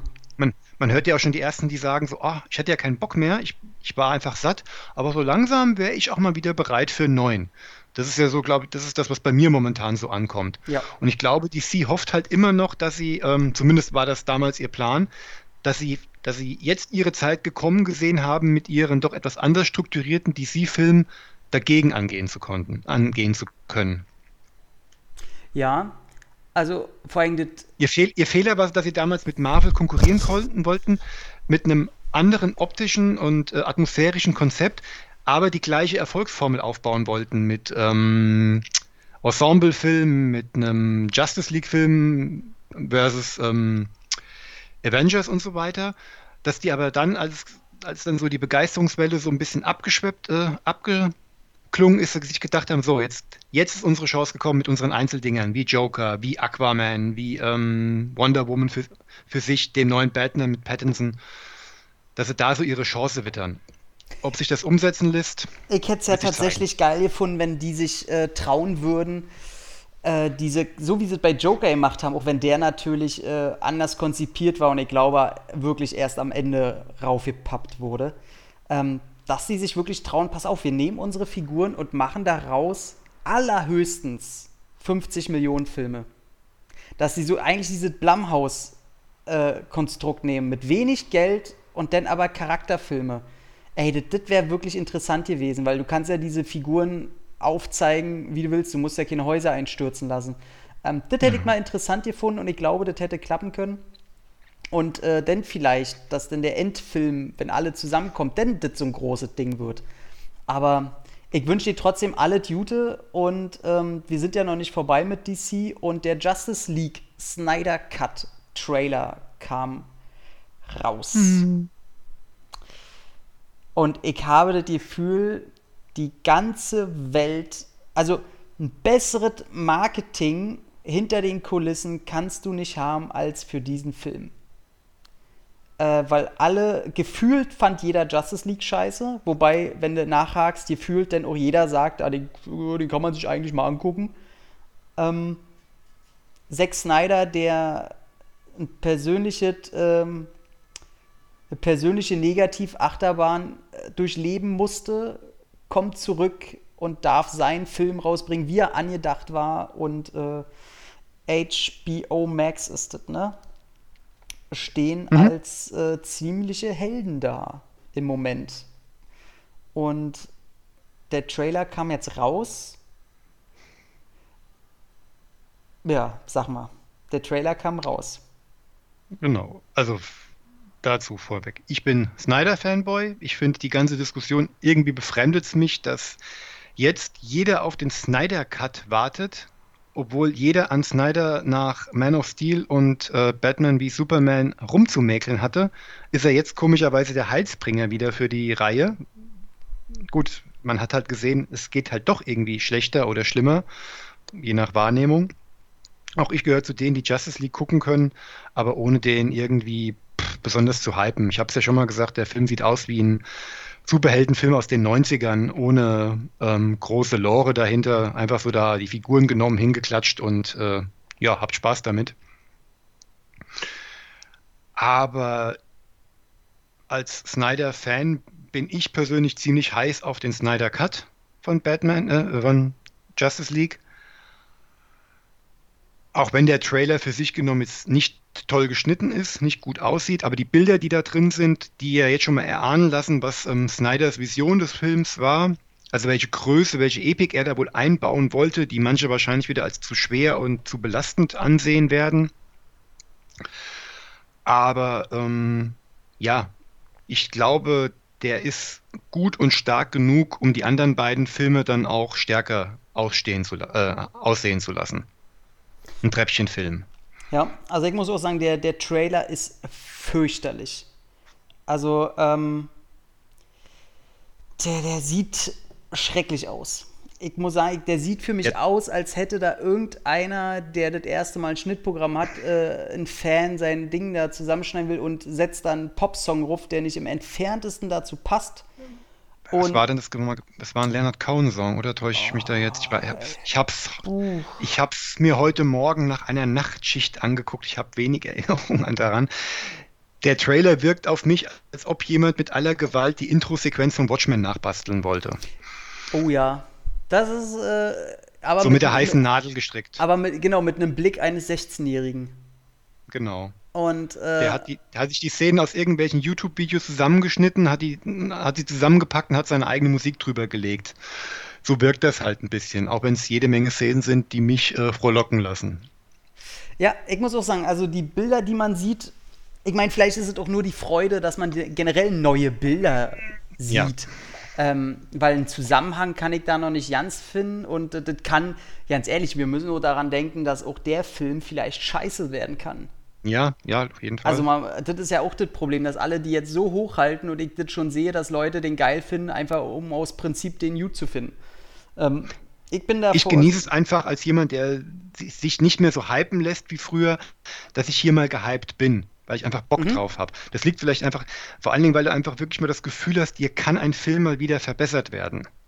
Ja. Ich genieße dieses, diese, diese, diese, diese Möglichkeit der Steigerung, die ähm, macht mir halt Freude.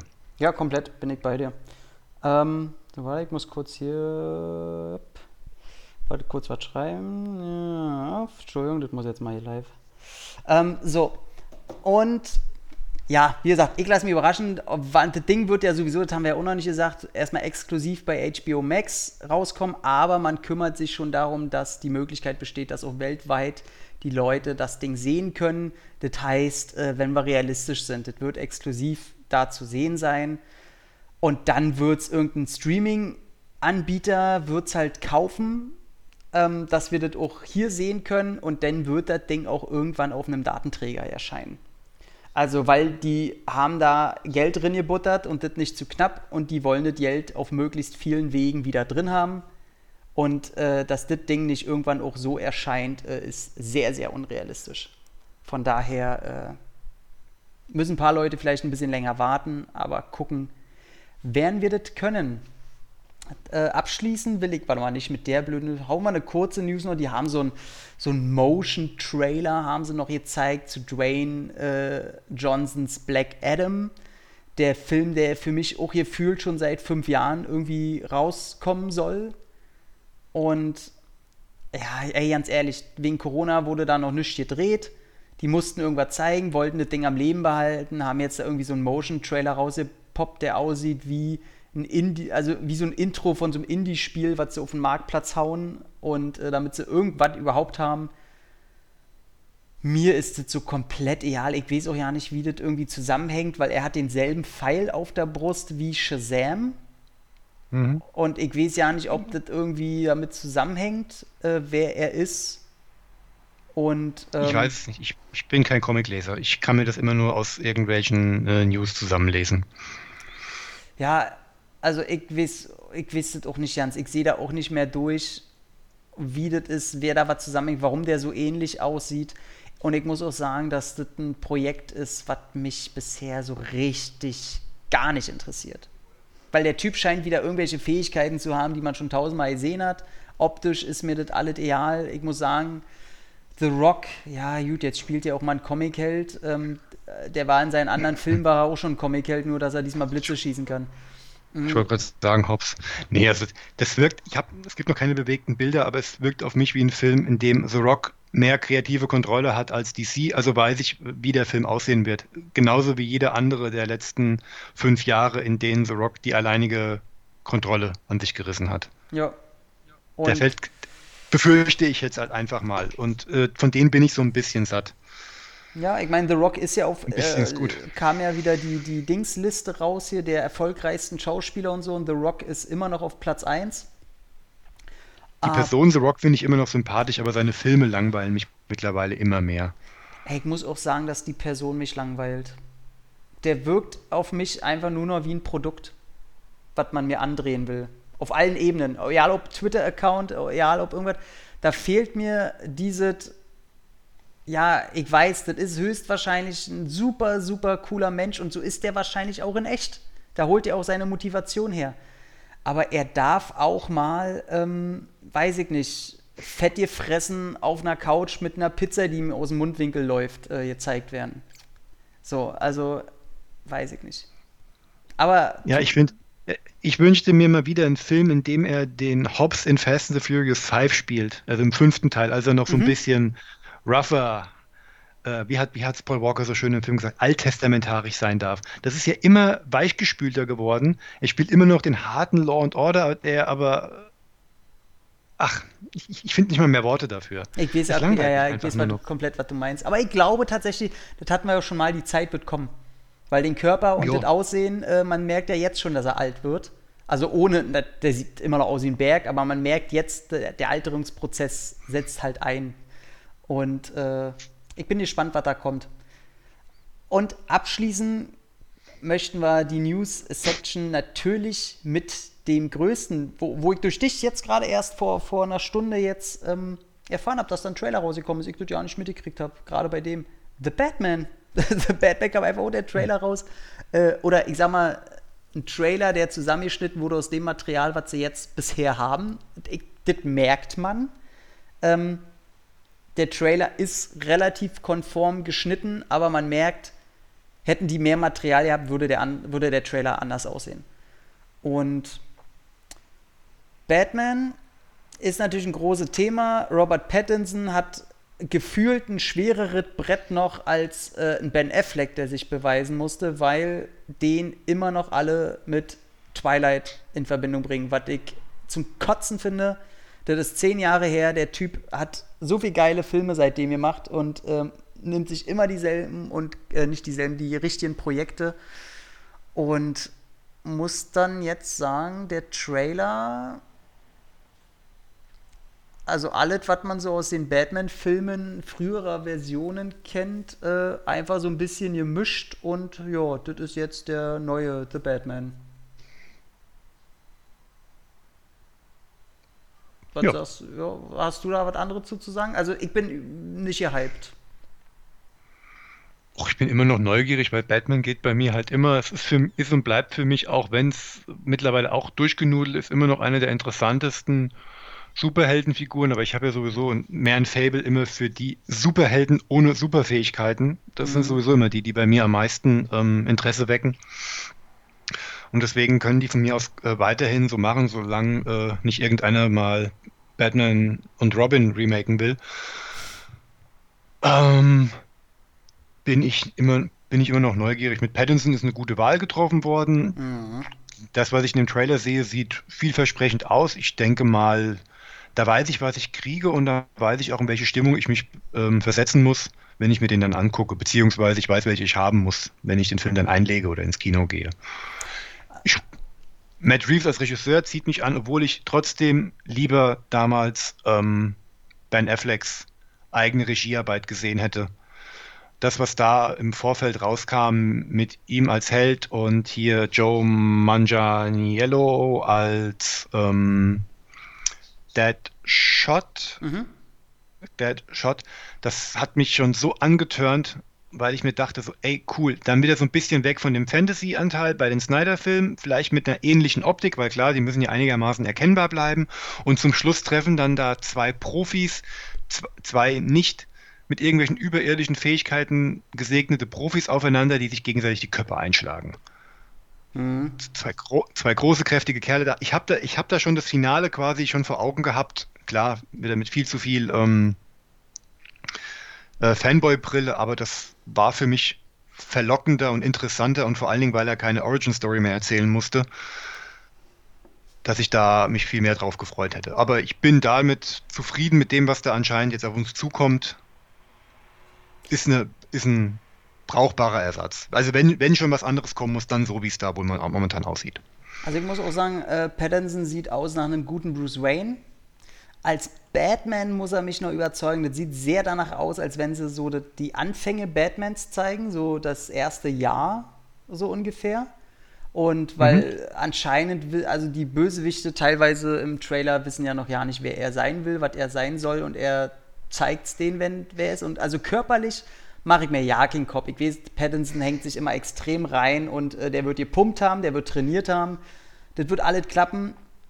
Aber ihn in dem Bad-Kostüm sehen und das größte Problem, und vielleicht spielen sie damit im Film ja auch, die Stimme, während er Batman ist. Der hat eine sehr jugendlich hohe Stimme und ich finde, das wirkt überhaupt nicht als Batman. Ähm, da muss er mir noch irgendwas äh, präsentieren, zeigen, irgendwie, dass das auf jeden Fall Thema wird im Film, keine Ahnung, aber nur so für sich stehend jetzt, äh, habe ich gedacht, uh, der klingt aber sehr nach kleiner Junge. Ähm, mal gucken, mal gucken. Erstmal, auf jeden Fall, was ja das Wichtigste ist, er sieht nicht danach aus nach Schrott. Also nach äh, negativem irgendwas, Impact oder sonst irgendwas. Das ist schon okay und ich hoffe, das wird gut. Ich muss nur gerade lachen. Ich habe hier gerade nebenbei Twitter offen. Aha. Und äh, ich habe ja, äh, da ich ja von den deutschen Trends immer generv, äh, genervt bin und mich überhaupt nicht interessiert, was Twitter meint, was jetzt gerade Trend sein muss, mhm. habe ich mich ja auf andere Länder eingestellt. Ich habe hier unter meinem Account die Trends von Bahrain eingestellt, die ich eigentlich nicht lesen kann unten drunter. Aber auf Platz 1 in Bahrain ist momentan auch Batman. Na, natürlich.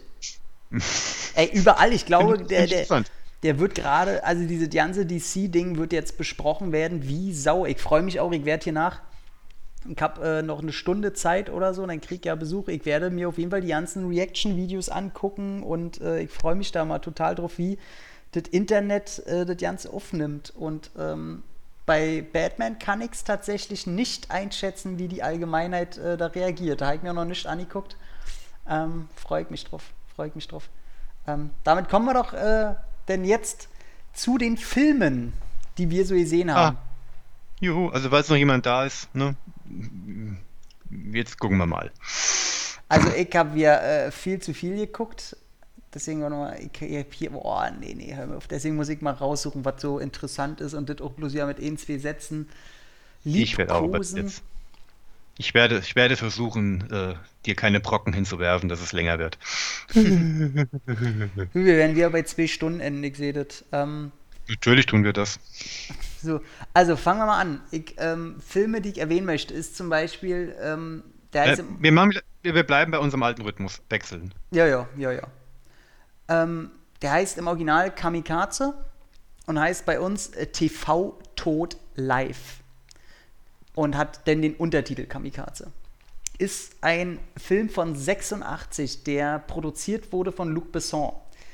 Der ist ein sehr eigener Film. Der wirkt so ein bisschen wie ein alter Terry Gilliam-Film. So Brasil und so weiter. So sehr so europäisch, aber irgendwie auch alle Charaktere irgendwie haben so ein Ding weg und die Kamera gerne immer zu nah und die Leute sind auch Mensch. Also die, du, dass der Hauptcharakter da schwitzt und stinkt und alt ist und alle so, boah, da wird nicht beschönigt. Und die Story ist sehr konfus. Da wird einer gekündigt, so, so ein Erfinder, und der ist so von Haus aus, der hat so, der hat die Hasskappe erfunden der hasst einfach alle Menschen, der schreit auch alle an äh, und so völlig ohne Grund auch und er schließt sich in seinem Zimmer ein und jetzt die Story muss man schlucken.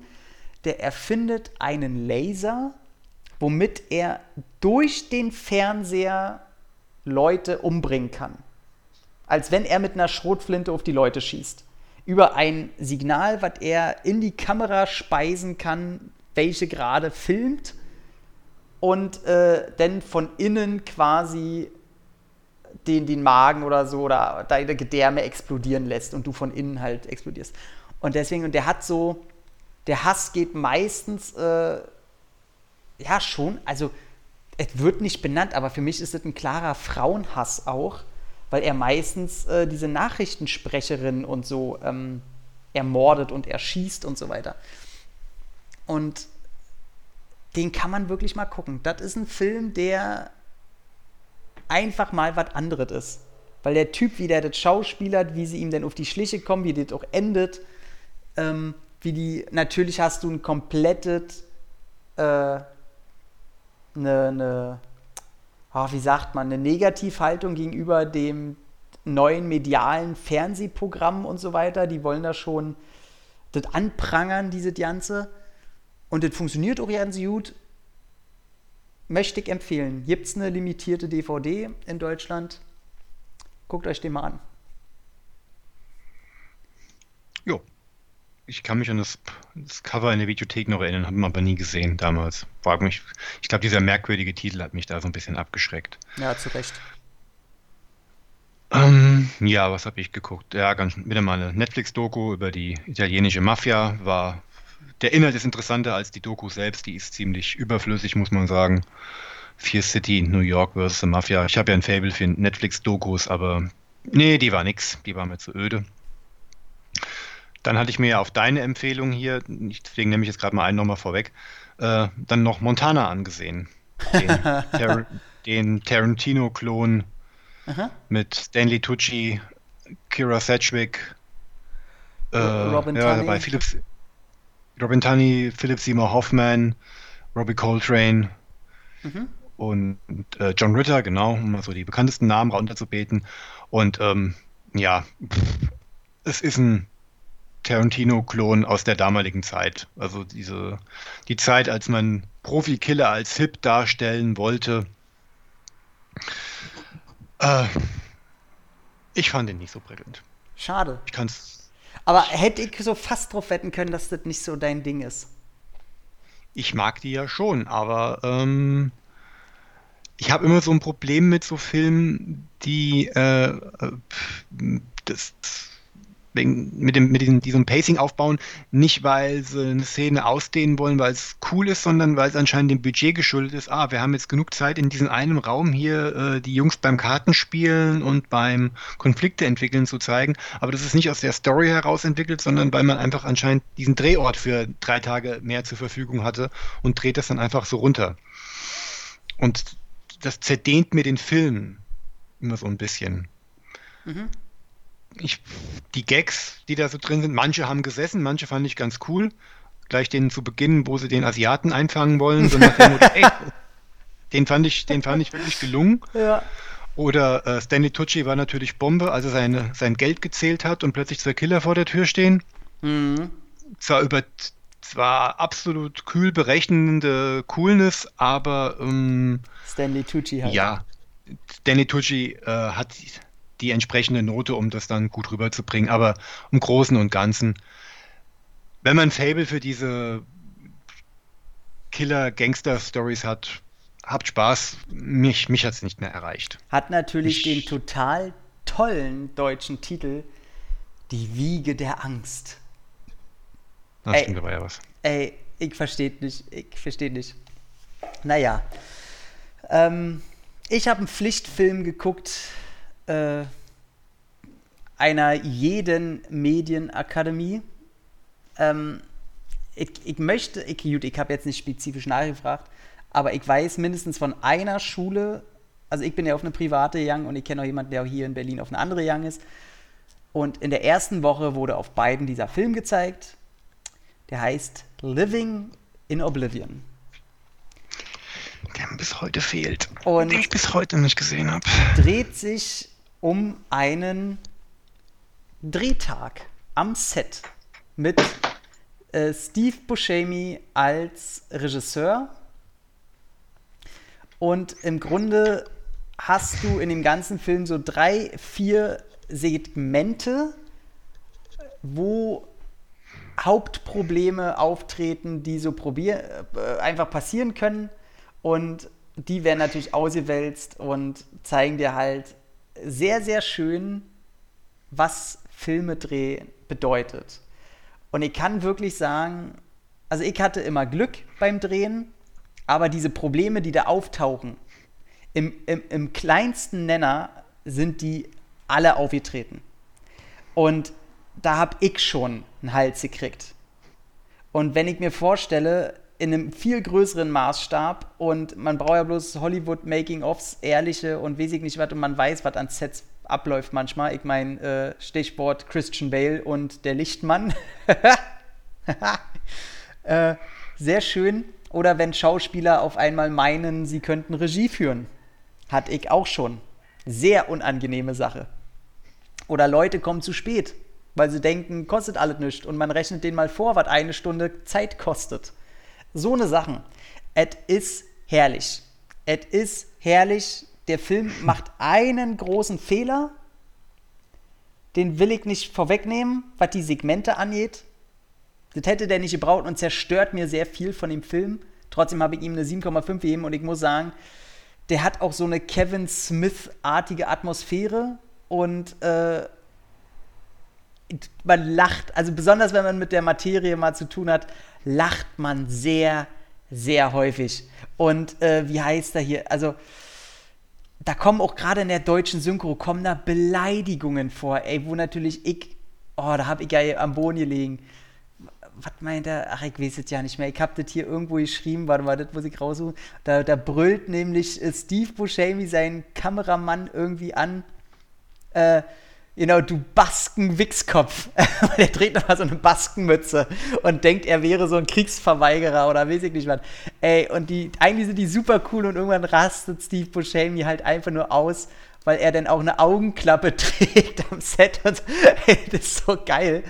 Und äh, der, der Hauptdarsteller so ein Spasti ist, der dann sagt, ey, er will auch so eine Augenklappe. Das wäre doch viel cooler, wenn meine Figur und die Trainer war so ein Romantik-Ding und das macht alle ja keinen Sinn und er rastet nur noch aus. Und er ist wirklich, wirklich schön anzugucken. Nach hinten raus verliert er so ein bisschen seine Wucht. Aber der geht auch ja nicht lange, von daher, Dings spielt noch mit, wie heißt er? Tyrion Lannister hier? Wie heißt er? Peter Dinklage. Peter Dinklage, nee, äh, doch, doch, doch. Nee. Doch. Ich habe kein Game of Thrones geguckt, es tut mir leid. Aber es ist Peter Dinklage. Äh, Peter Dinklage spielt auch mit. Äh, der wieder so geil. Catherine Keener spielt mit äh, und Dermot äh, Mulroney spielt den Kameramann und äh, es ist ich habe jetzt schon wieder Bock, den zu gucken. Es ist sehr, sehr geil, ist von 1995 und äh, ey, unbedingt angucken. Unbedingt angucken. Ja, Living in Oblivion. Ja, fehlt mir noch. Der kam ja damals, der hat ja seine Veröffentlichung auch ziemlich Pulp Fiction zu verdanken. Also mhm.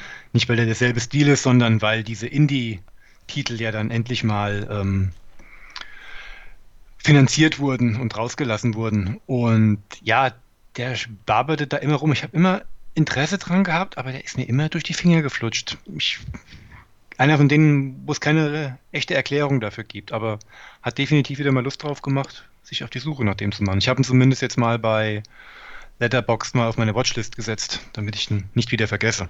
Hm, guck mal bei Prime rein. Die haben den eigentlich, selbst wenn er rausfliegt, haben die den relativ schnell wieder drin. Ah, okay, cool. Ähm, dann, den kann ich sehr schnell, äh, Stan und Olli habe geguckt. Den fandst du ja auch toll. Mhm. Ähm, zwei Schauspiel-Schwergewichte es ist der Wahnsinn, aber drehbuchtechnisch uninteressant. Ähm, ich finde Biografien, die sich nur irgendwie ein oder zwei Jahre aus dem Werk von irgendeinem bedeutenden Künstler raussuchen und die dann aufzeigen, war ich nie Fan von. Also das habe ich schon bei Steve Jobs gemerkt, äh, bei dem Film von Olle, naja, du weißt schon. Danny Boyle. Danny Boyle, genau, den fand ich, da bin ich glaube ich der einzige Mensch, der den nicht gut findet, weil ich das immer doof finde. Ähm, aber wo ich am Anfang noch dachte, dass, äh, oh ey, jetzt hier Namen wieder, ne? Wo ich am Anfang dachte, dass Olle, Olle, Olle, John C. Riley eher heraussticht, weil er natürlich auch erstmal auch optisch und Make-up und so die dankbarere Figur gibt muss ich sagen, in der zweiten Hälfte Steve Coogan, ey, alter Schwede. Also die spielen sich da gegenseitig an die Wand, dass das Wahnsinn ist und mhm. eine recht melodramatische Story und so geben. Aber ich fand den inhaltlich sehr uninteressant. Weil äh, ohne Überraschung ähm, und ich mir gewünscht hätte, ganz andere Sachen in deren Leben, dass der Film ganz anders aufgebaut ist. Ich weiß nicht, wie die Anfänge von Dick und Doof waren. Ähm, ich weiß nicht, wie, wie das denn alles lief, wie die sich verkauft haben, wie die so erfolgreich werden konnten. Das weiß ich alles nicht. Hätte ich gerne gesehen, damit halt gerade am Ende diese sich auseinanderleben und sich streiten und dann doch irgendwie wieder zusammenkommen, viel mehr Gewicht hätte, weil man ja wusste, worauf das alles baut, aber das bekam ich ja nicht.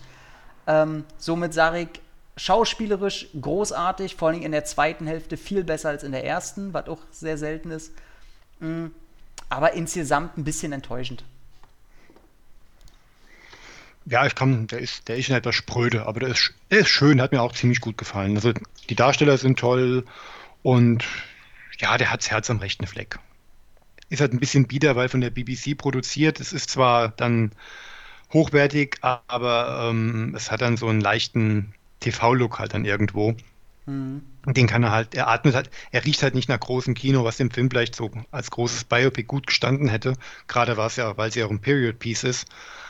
Aber das schmälert äh, die Darstellung der beiden in keinster Weise. Ja. Nee, schöne, schöne Einblendung, vor allen Dingen, wenn man mal so sieht, ja, wie dieses Studiosystem damals funktioniert hat. Also auch für Leute, die sich für die Zeit interessieren, ist das ganz nett. Mhm. Ich mag den. Jo, was habe ich dann gesehen? Äh, zwei Sachen dann ganz schnell. Einmal habe ich mal bei Arte mal wieder die Möglichkeit genutzt, mir äh, Chodorowskis Dune anzugucken. Oh, ich immer noch nicht gesehen, ey. Ja, äh, ich sehe das ja immer ganz entspannt. Ja, ich hätte diesen Film von Chodorowski, glaube ich, auch ganz gern gesehen. Ich bin aber auch mit der Lynch-Version mehr als zufrieden. Ich habe die und ich habe die Bücher gelesen, zumindest die ersten fünf. Ähm, ich bin mir aber halt nicht sicher, ich gucke die ganze Zeit da Menschen bei zu, die halt ihre, sich ihren Hirngespinsten hingeben. Das klingt schon wahnsinnig, was der Mann davor hatte. Nur selbst wenn dem Film nicht der Stecker gezogen worden wäre, wage ich mal stark zu bezweifeln, dass der Film so gedreht worden wäre, auch wenn er von Rodorowski ist. Mhm. Ich habe nur, äh, also genau wegen, wegen diesem Größenwahn will ich den natürlich, oder macht es das natürlich interessant und ich weiß bloß, Ja. dass äh, allein die Tagesgage oder die Stundengage von Dali, die schon völlig exponentiell nach oben geschossen ist und völlig unrealistisch war und die das aber Ja, zugestimmt da- haben darauf- oder so. Ja, ja, genau. Sie haben, die waren dann aber so clever und haben das ja dann so abgedankt, wie so pro Minute im Film ihn dann zu bezahlen und haben dann halt äh, schon die Überlegung gehabt, die äh, Szenen dann natürlich ganz schön runterzukürzen und runter zu ähm, takten. Also die waren dann schon nicht unclever. Die beste, den, den besten Kommentar habe ich wirklich bei YouTube gesehen. Ich habe es mal, ich habe es mir auf dem Arte-Kanal bei YouTube angeschaut. Und der schönste Kommentar, den ich gleich oben gesehen habe, ist der Moment, wenn man realisiert, dass HR Giga der normalste Mensch im Raum ist. Wobei muss man ja auch sagen, ja, also äh, Giga war ja, ich finde den schon relativ normal. Aber ich Ja, weiß, was du der meinst. war, der war unglaublich kreativ. Und da sind aber auch Rodorowski selbst. Ach, der sitzt dann da. Das ist ja zum Zeitpunkt des Drehs dann so ein graumelierter Mann mit eleganten, dunklen Klamotten, der dich da die ganze Zeit so seine anlächelt und seine Begeisterung zeigt. Und du denkst, oh, schön. Du weißt, die- dieser Mann wird sehr alt werden, weil er so gesund ist, weil er so voller Elan ist und so weiter. Und gleichzeitig, wie er auf alles mm, ähm, ja, scheißt, kann man so sagen. Oder ja, seine, ist halt wirklich so. alles, seine, alles seiner Vision halt unterordnen will. Und ich sitze dann immer so da und denke mir, ja, das ist schön, wenn man das machen kann. Das ist aber auch äh, ohne Rücksicht auf Verluste. Ich glaube nicht, dass ich als Mensch in deinem Umfeld glücklich werden würde. Genau von so. dir müsste ich, Ja. von dir müsste ich mich emanzipieren, um mein eigenes Glück zu finden. Das Mhm. kann ich mir aus der Ferne schön angucken. Ich finde seine Interviews auch immer sehr, sehr schwierig. Ich finde, so eine Menschen muss es geben, um bestimmte Visionen äh, einfach herzustellen, egal in welchem Bereich. Aber ich muss auch sagen, das wäre so ein Künstler, weil du merkst ja, dass das jemand ist, ey, wenn du in, innerhalb seiner Kunst wahrscheinlich gegen ihn schwimmst, der macht dich, der rammt dich in den Boden. So. Ja. Ähm, und ich, ich habe auch ein paar Interviews gelesen, wo er mir dann sehr, so wenn ein paar, zwei, drei Fragen kamen, die nicht in seine Richtung gingen, sondern sich um andere Personen drehte und man, man nach seiner Meinung und so gefragt hat, dass er da ganz, ganz eklig wurde. So, wo er dann auch sagte, ich bin nicht hier, um über andere so, zu reden, sondern über mich. Wo ich dann auch sage, puh, alles klar, Leute. Ähm, ich muss sagen, ich habe noch keinen seiner Filme gesehen. Reizt mich auch nicht. Ich werde mir bestimmt mal den Heiligen Berg oder so angucken. Aber El Topo werde ich mir irgendwann Oder- mal oder anschauen. El Der fe- Topo. die fehlen mir auch noch. Die fehlen mir zugegebenermaßen auch noch, aber ich, es sind ja auch natürlich ein paar Ausschnitte drin und ich weiß schon, oh, das wird anstrengend. Also das, Mhm. das ist, das ist das äh, Kubrick-Syndrom. Da muss ich in der richtigen Stimmung sein, um mir sowas zu geben. Aber Das gucke ich Kubrick nicht so nebenbei. ist gegen den ja Bay. Also, Ja, ja, ja, natürlich. Aber auch in Kubrick muss ich mich darauf einstellen, dass ich jetzt hier äh, die Entdeckung der Langsamkeit äh, mache. Mhm. Und das brauche ich dann hier auch. Also, wie gesagt, alles bestimmt tolle, große Sachen. Ähm, und wenn es mich nicht unterhält, ist es zumindest interessant. ja. Aber da muss die Stimmung halt einfach passen. Stimmung hat auch mein nächster Film. Und zwar Thirst. Habe ich mir angeguckt. Der war wirklich ein Glücksfall. Der ist irgendwie scheinbar in eine Grabbelbox mit drin gefallen bei Mediamarkt. Und ich habe mir den nur mitgenommen, weil ich das Cover so toll finde. Ich habe gemacht, habe gedacht, äh, da haben irgendwie alle Filme 1,30 Euro gekostet. Und da habe ich gesagt, ey, pff, da habe ich mir auch so, so einen Dreck wie Tekken 2 und so mitgenommen. Also die, einfach um die Sammlung dann vollständig zu haben, Gary Daniels oder so. Ähm, Hm. Und dann war dann aber auch Thirst dabei, da habe ich mir irgendwie fünf, sechs Filme mitgenommen. Und das war wirklich der einzige, den kannte ich nicht. Hatte dann, mein, mein Akku war auch leer, so konnte ich nicht nachgucken, ähm, ob der Film irgendwas, irgendeine Bedeutung hat und so. Und ja, hab mir gedacht, ach komm, nimmst du einfach mal mit. Wahrscheinlich wird das irgendein geschnittener Kram sein, wo mich das, äh, Cover irgendwie ablenken will oder missinformiert. Aber dem war nicht so. Ich habe mitgekriegt, dass Thirst ein kleiner Genre-Liebling ist, den immer weniger Leute kennen und der ein typisches 70er-Produkt ist. Also der hat so einen, so einen europäischen Anstrich, wirkt sehr traumwandlerisch und ist eine Mischung aus Vampir- und Sektenfilm. Also sie Hauptdarstellerin ist irgendwie eine, so eine Auserwählte, ist, sie hört irgendwie zum Blute der Bathory, hat sie irgendwie noch in sich. Und die Vampire in dem Film halten wie in quasi Blade 3 oder Blade der Serie so Blutfarmen. Da haben sie so ihre Sektenanhänger, die wie Sklaven alles für die machen. Und äh, die können aber auch ganz normal am Tage leben oder so. Das sind nicht diese typischen Vampire, die sind sehr atypisch und werden sehr anders dargestellt als in äh, typischen Filmen. Ähm, und die halten die da, die leben da wie im Paradies und wissen aber, irgendwann werden auch Leute von uns ausgesaugt und äh, aber dann kommen wir ins Paradies, also wirklich wie so eine Sekte, die glauben dann, dass die ins Heiland kommen, wenn sie von einem Vampir da gebissen kommen und so. Und bis dahin kriegen die alles und leben wie Krösus, haben da ihre hunderte Leute da. Und sie kommt halt dahin und wird aber quasi entführt, weil sie will das Ganze nicht und will da auch immer wieder fliehen und wird da reingezogen und glaubt auch an diese ganze Zeug nicht und irgendwann passieren ihr aber Sachen, wo sie dann irgendwie doch an ihrem Verstand zweifelt und ich finde den sehr, sehr gut. Also ich muss wirklich sagen, der hat mich sehr überrascht. Allein seine ganze Stimmung, die so sehr bedrückend ist und diese, ähm, dass die Hauptdarstellerin langsam den Verstand verliert, das äußert sich halt auch in der Bildsprache und das ist sehr cool, ob da mal eine Milchpackung voller Blut auf einmal ist oder sich die Wände bewegen oder sie denkt, dass sie träumt und dadurch äh, komische Sachen passieren. Das ist alles sehr cool. Henry Silver spielt mit. Der ist hm. einer hm. der, äh, der Typen von der Sekte da, also quasi ein Vampir. Ähm, passt da sehr gut drin. Und ähm, ich muss wirklich sagen, dass die Stimmung ist geil und tatsächlich die Hauptdarstellerin die macht das richtig gut. Also das ist nicht irgendwie so ein typisches Slasher Final Girl, sondern eher so wie, ich sag mal, Florence Pugh bei Midsommar oder so. Man kauft der das wirklich ab und die lässt da eine schauspielerische Qualität vom Stapel. Äh, das finde ich sehr cool. Also ich kann diesen Film wirklich nur empfehlen. Leider ist die Blu-ray mittlerweile echt äh, im Preis gestiegen. Die kostet leider mittlerweile ein bisschen was. Und man sollte sagen, dass der Regisseur auch Nick Fury den Film gemacht hat mit David Hasselhoff. David Hasselhoff. ähm, nee, ein sehr guter, atmosphärischer, träumerischer Grusel-Horror-Sekten-Mischmasch, der sehr eigen daherkommt.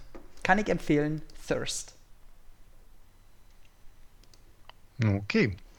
Ich hau mal bei mir gleich die nächsten zwei raus. Die sind an anderer Stelle auch schon von dir ziemlich durchgenudelt äh, worden. Mhm. Einmal habe ich nochmal auf Blu-ray nochmal Angel Has Fallen nochmal angesehen, weil ich nochmal Bock auf straight Action hatte einfach. Mhm. Und hat mich wieder genauso gut unterhalten wie beim ersten Mal. Das ist nicht der Weisheit letzter Schluss, aber es sind einfach für mich ähm, ein typischer Millennium Pictures Film Okay. Ein straighter, mit, mittel, äh, mittelbudgetierter äh, Actionfilm ohne viel Schnörkel. Von denen gibt es einfach viel zu wenige und da freue ich mich immer bei solchen Filmen, wenn sowas dann immer mal rauskommt. Eigentlich hatte ich vorgehabt, die ganze Reihe nochmal zu machen, aber äh, die Zeit, die Zeit, die ja, Zeit. Ja. Aber weil er gerade noch neu und verpackt im Regal lag, habe ich den rausgeholt. Und dann habe ich mir noch äh, Gemini Man jetzt endlich mal angesehen.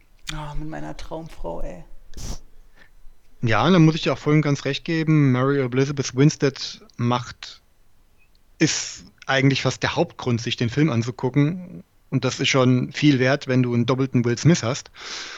Ähm, nee, super. Also auch die Auslegung ihrer Rolle als Field-Agentin, die sich da zu wehren weiß und auch ohne zu ähm, wie eine Männerfantasie, also zu herb männlich wirken zu müssen. Mhm oder gleichzeitig zu peinlich zu werden, dass ich ständig vom Helden gerettet werden muss an anderer Stelle. Gibt es hier alles nicht. Ist aber nicht übermenschlich, sodass sie dann auch mal ihre liebe Not hat, wenn sie einem Gegner offenbar körperlich doch unterlegen ist. Und ja, es ist schon bezeichnend, wenn ich lieber über Miss Winstead rede, als äh, über den Rest des Films. Mhm. Weil ähm, mit dieser neuen Technik, ich weiß nicht mal, wie sie heißt, man möge mir verzeihen, äh, mit diesem HD-Look konnte ich nicht so viel anfangen. Diese sterile Optik, die daraus entsteht, dadurch, dass deswegen ja wohl auch so wenig Statisten im Hintergrund zu sehen sind. Mhm. Ich habe den ganzen Film das Gefühl, die laufen da durch leere Sets, was so ein leeres Ding gibt, so einen leeren Status gibt, den, der mir nicht gefallen will. Ähm, Will Smith ist immer noch routiniert okay. Der macht, was du von ihm erwartest und das macht er gut. Also er hat lang genug Pause gemacht, dass er mich nicht so sehr nervt, wie es ein The Rock mittlerweile tut. Mhm. Also dann lieber, dann lieber Will Smith in solchen Filmen. Obwohl der ja ein ähnlicher Self-Made Man ist und auch ähnliche kon kreative Kontrolle wohl über seine Filme hat und die er auch garantiert hat geltend äh, machen können. Aber das ist halt vollkommen leere Blockbuster-Unterhaltung. Der ist, der ist aus den 90ern rausgerissen worden und jetzt hier hingeworfen worden mit moderner Technik. Ja. Und, und, Clive Owen tut mir halt leid mit seinen dicken Backen, die er die ganze Zeit macht. Äh, scheint er sich die ganze Zeit, äh, Zeit dran zu erinnern, dass er mal Leading Man in großen Filmen sein durfte. Ja, und äh, ihm das heute verwehrt wird. Visionär, so was mit Clive Owen los ist, ey. Das, das, das äh, der ist halt einfach nur weg, ne? Ja. Naja. Ähm, nee, nee, aber, aber ja. Nee, gebe ich dir völlig. Ich, ich, mag die, die, die Tür, die sie ganz am Ende noch so aufmachen. Also der geht storymäßig äh, mit seiner Geschichte einen Tick weiter, als ich es erwartet habe. Ähm, Stichwort ähm, Prügelei an dieser Zughaltestelle da und dann in diesem Fabrikhäuschen. Mhm. Ähm, das fand ich ganz gut. Äh, gut Elizabeth Winstead ich brauche nichts zu sagen. Das ist ähm, ganz, ganz schlimm. Gebt äh, mir ein Gemini Woman Rap-Off. Ja, also, also nicht nur, ich, ich habe den Film ja tatsächlich fast, also, oh, ich liebe die Frau so sehr, aber er ist wirklich schlimm. Aber dass die so geil porträtiert wird, und ich hatte auch schon Angst am Anfang, wo sie so krass austeilt und so, sie kriegt ja auch gut auf die Fresse. Und das fand ich auch gut, aber ich hatte so ein bisschen Angst, dass sie jetzt äh, zu stark dargestellt wird. Weil ich mir sage, ey, wenn eine Frau sich so prügelt auf realistischer Ebene, bitte zeigt das auch realistisch. Und schon bei der nächsten Szene, dann dachte ich, geil, genau das, was du angesprochen hast, ey, wenn da so ein Berserker ankommt, da kann die noch so eine Ausbildung haben, was sie will. Der wiegt einfach mal mindestens das Doppelte und dann ist halt Schicht im Schacht. Ähm, Fand ich sehr gut. Und weißt du, wer ähm, bei den Szenen mit Doppel Will Smith den jungen Will Smith quasi verkörpert hat? Marco Saror. Marco Saror, den äh, ein großartiger Martial Artist, der bei Undisputed 3, 3. gegen äh, Scott Atkins antreten hat, der von ihm das Bein gebrochen bekommt. Und der ein paar sehr gute Einzelfilme auch schon hat, wie zum Beispiel, weiß nicht, ist es Hand of God oder so? Wie heißt der? Ähm, Fist of God haben sie, glaube ich, hier eingedeutscht. Fist of God, genau, und äh, hat auch ein Original paar... Original Redemir, Redemir glaube ich, heißt er im Original. Nee, also diese ganzen chilenischen Filme mit seinem Haus- und Hofkomponist, das sind ja quasi, das sind Low-Budget-Werke aus Chile.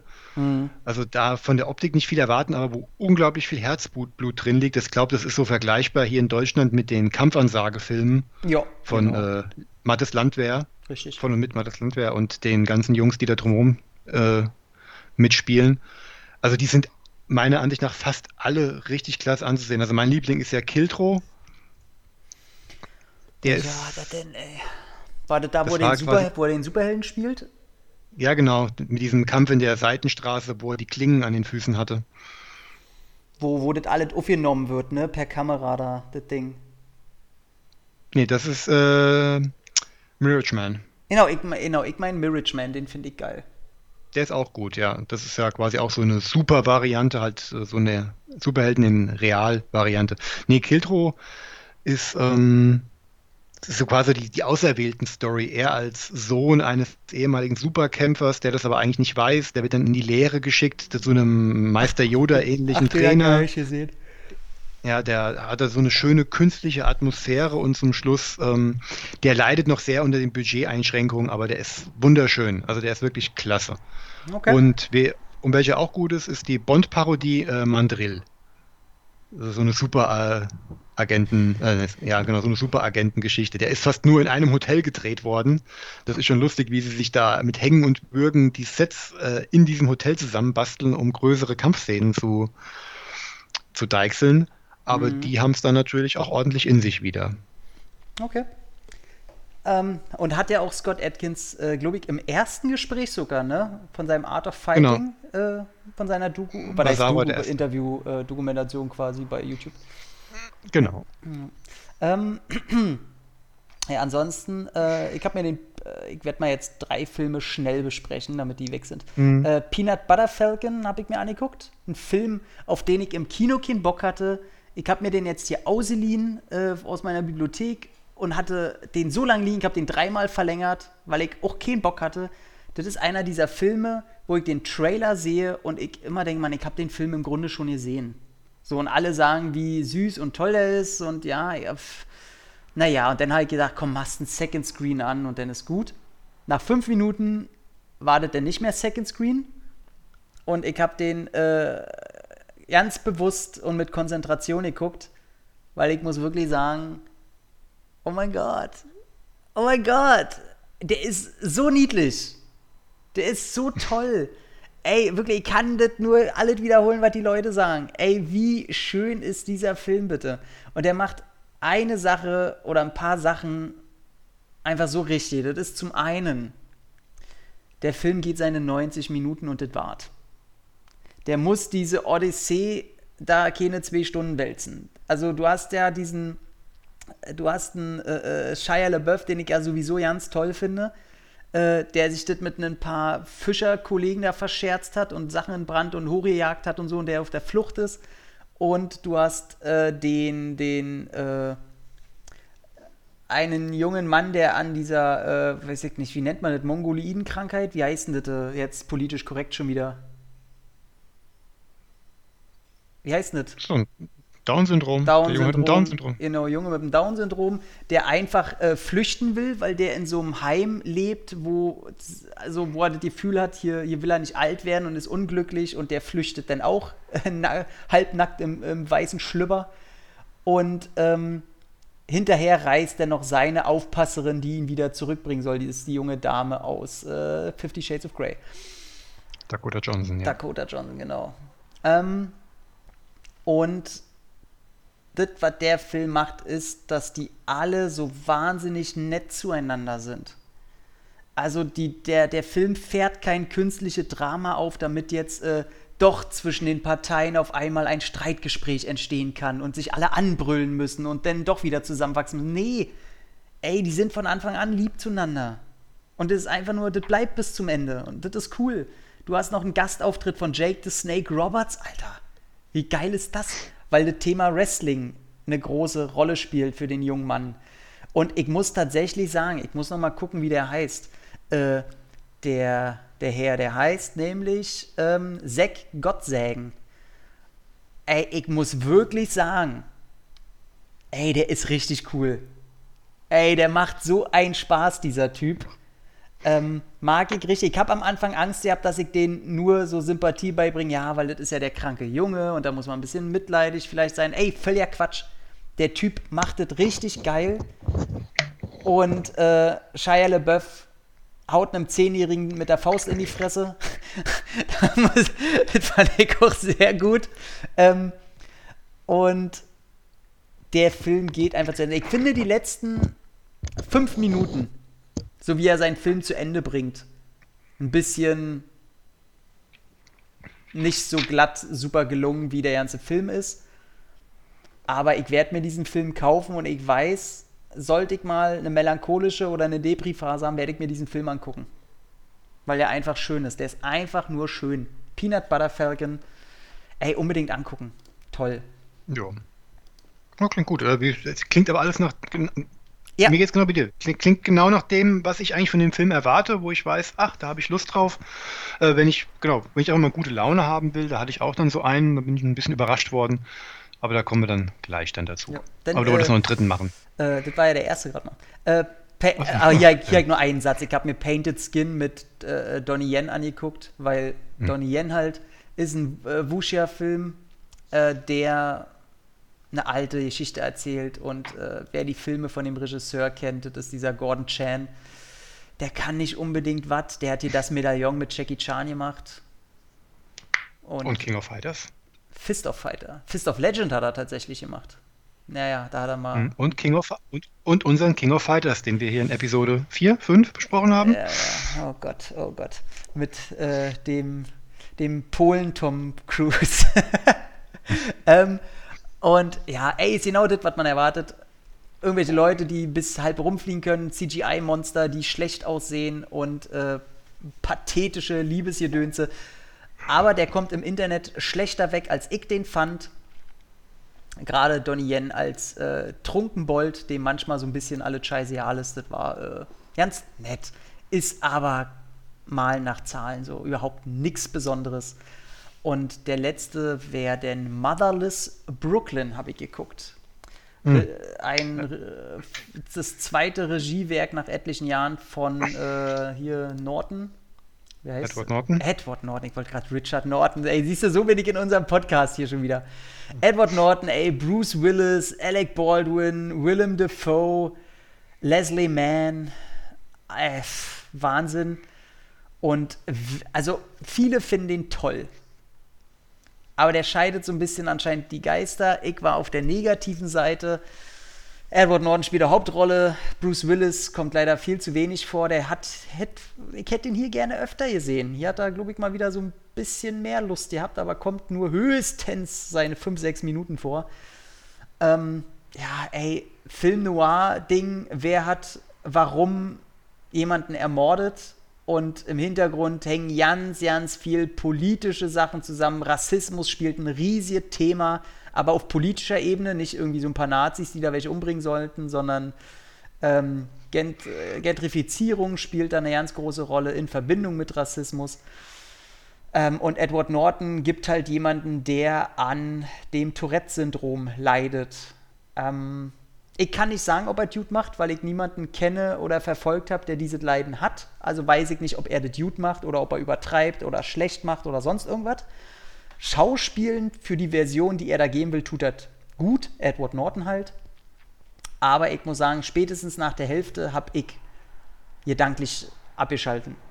Also da werden so viele Wege aufgemacht und so viele Möglichkeiten. Und der ist jetzt mit dem auf einmal verwandt. Und der ist damals schon, hat sich mit dem getroffen und der hier vor 20 Jahren mit dem. Und dann ist ein Brief rausgekommen, wo eigentlich das ist, was das alles wieder auf links dreht.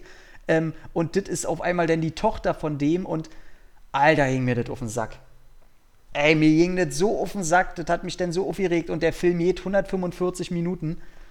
Ähm, und ich muss ehrlich sagen, ich habe am Ende nicht ganz verstanden, warum da was passiert ist.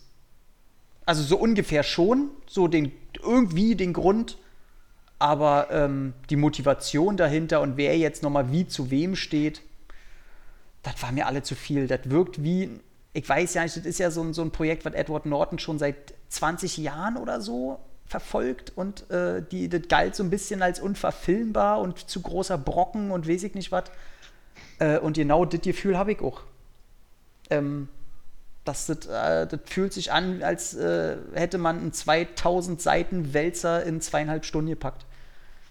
Ähm, ne, war nicht meins aber ich mag die Optik und äh, die schauspielerische Leistung und ich sehe die Leute einfach gern.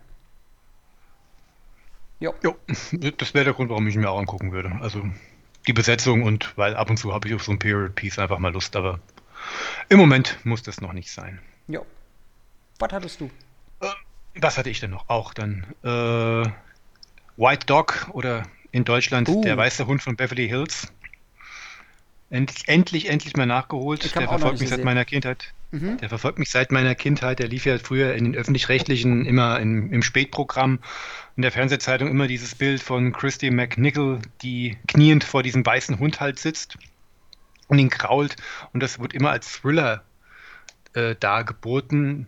Warum auch immer, ich habe ihn nie geschaut. Jetzt habe ich endlich mal bei Prime die Chance genutzt ja, eine junge Schauspielerin fährt einen weißen Hund in den Bergen an, fängt an, sich um ihn zu kümmern und bemerkt irgendwann, dass dieser Hund offenbar abgerichtet wurde, über Schwarze herzufallen.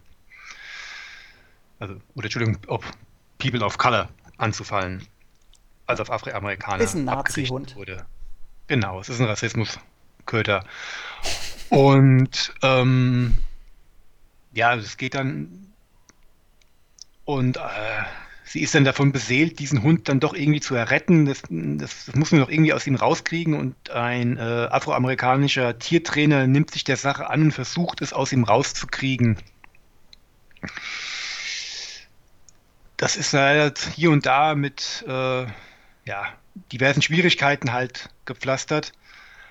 Ich will ja nicht zu sehr auf, jetzt auf den Inhalt jetzt eingehen, weil der Film einen da schon so ein bisschen ähm, vor den Kopf stößt, weil er ja dann doch mehr Rassismus-Drama denn Thriller oder Horrorfilm ist, obwohl er sich Horrorelemente bedient. Mhm. Also er hat ein, hat ein, paar böse Attacken, da merkst du dann frühe 80er, dass das Slasher-Genre gerade groß war. Äh, Samuel Fuller, der Regisseur, ähm, ja, nutzt das schon sehr, sehr drastisch und sehr direkt ist den Menschen, die sich den Film anschauen, da vor die Latz zu knallen. Also die Botschaft wird eindeutig klar, was er einem da zeigen will. Der Hund ist super trainiert dem gehören die letzten zwei, drei Minuten des Films und was der da spielt, also dieser Hund spielt, also wenn es einen Tier-Oscar gäbe, mhm. hat der Hund bis zum Ende seiner Tage jedes Jahr verdient für jedes Mal, wenn er im Fernsehen gezeigt wird. Einfach Bombe. Auch gerade in der heutigen Zeit ein immens wichtiger Streifen. Kann ich nur empfehlen, sollte man sich wirklich mal angeguckt haben. Ja, geil.